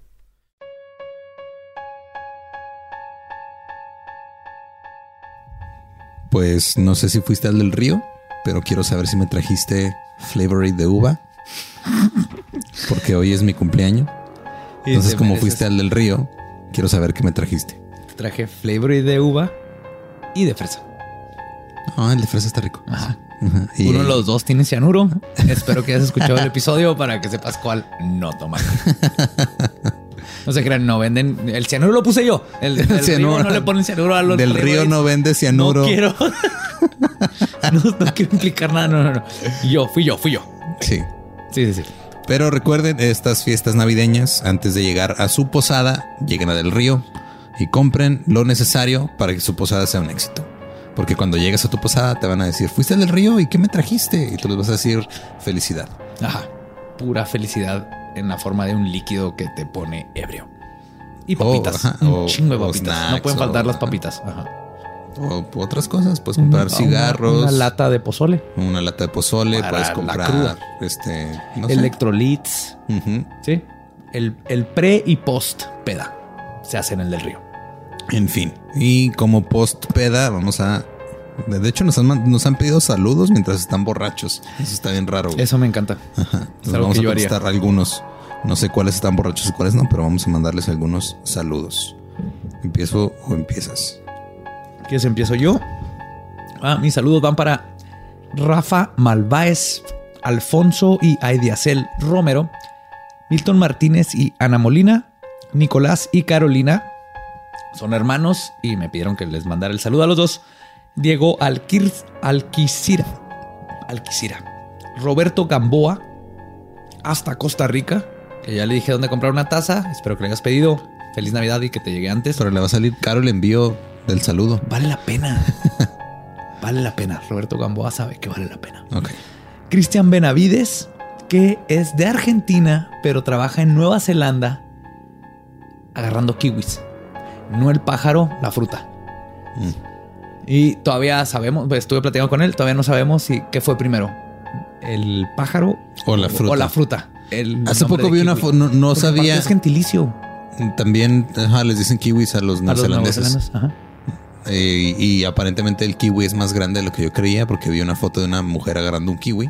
Yo creí que los kiwis eran como el tamaño de esos pollitos así. Creí que era un pollito. ¿A No, están, están un poco más grandes. Más gallina. O sea, un, un kiwi adulto está como el tamaño de una gallina. Yo creí que un kiwi adulto estaba el tamaño de un- una paloma. y son verdes por dentro. Ajá. Así es. Y Cristian Benavides, ah, es el que le quiero decir, Ana Paula Portillo, feliz cumpleaños, eh, que fue el 13, que le tocó en viernes 13, qué chingón. Shirley Alvarado, también hasta Costa Rica. Black Nacho, que nos hizo una ilustración bien chingona. Y lo saludamos el año, el, el- el año pasado. No, perdón, todavía no cambiamos de año. El episodio pasado. También en el pasado. Ah, ahí va doble, porque el, se No, es que borrar estuvo el- chida, Simón, sí, estuvo estuvo, chida. muy chingona. A Alberto Gómez, también otro cumpleañero. Y a Andy Flores Rush por tener fe, porque nos pidió saludos desde agosto.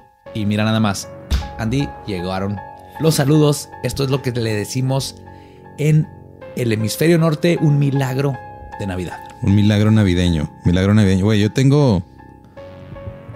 Ok, ya. eh, eh, tengo 980. No, ya, ya tengo más de mil peticiones de saludos. Y apenas voy como en las 100 y cacho, güey. Entonces, esto va para largo. No va a acabar ahorita, pero. Tú dale, esa, tú esa- esa voz sensual que escuchan roncando es Aldo Ernesto. Muy bien, el- Aldo. El Boston Terrier más ciego de Juárez. Sí, sí. Y, y Aldo Ernesto le manda saludos a Ale Dui, Frank Martínez y la banda de Schneider, a Jesús y Patsy. O sea, se apellida Patsy, no es Jesús y Patsy. Jesús y Patsy. Ajá. Mario Rodríguez, el compi y su Ishki. No sé qué significa eso, pero saludos, supongo. A Chucho tú dale Barbie a y Ishki, Adri. dale. A Diego Gil. A Dan Cayón, que es, es de la Ciudad de México, pero está en Barcelona. No sé si eso quiere decir que está físicamente en Barcelona o que está embarazado, pero quiero creer que está geográficamente en España. Eh, para Lisbeth y su papá Martín, que escuchan el podcast juntos. Oh, qué chido, señor Martín. Un saludote. Es la mejor, es la mejor manera de crear un vínculo estrecho entre padres e hijos. La verdad, sí. Sí, este, escuchar cosas sobre necrofilia y así, y suicidios masivos. Para Katia Treviño, para Avisa Macedonio y su novio Miguel Samaña. Es que, no, perdón, y Miguel Ismaya. Es que dice Avisa Macedonio y no, yo no sabía que eso era un nombre. Yo creí que le estaban diciendo a Macedonio. Avísale a Macedonio. Así, que avisara algo. Sí. sí. Avisa a Macedonio, chingada madre. No, no, avisa. Saludos. Para Hitsamuri y su perrita Menona, que quiero ah, pensar que es un cachorro o un can y no una persona menonita a la cual le hace llamar su perra. y para Javier Sandoval y Diana Corral. Y todavía me faltan como otros 900 que mandar, pero ya será después. Hasta aquí llegamos. Aquí se está acabando el año, pero vamos a sacar todos los que podamos de este año.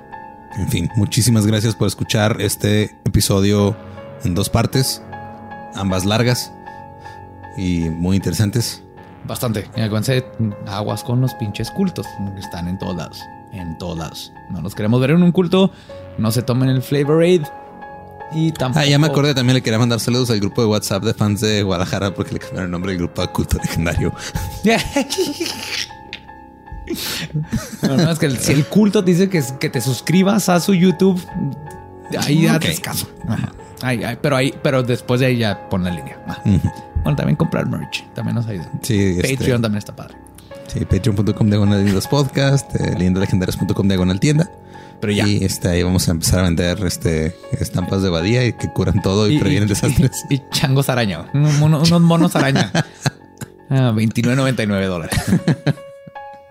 Eso es ilegal, ¿no? No sé. No sé, no sé. Hay que, investigarlo, pero sí, sí, sé que varias gente lo compraría. Yo lo compraría. Ok. Pero bueno, muchísimas gracias por escuchar. Nos escuchamos en Navidad.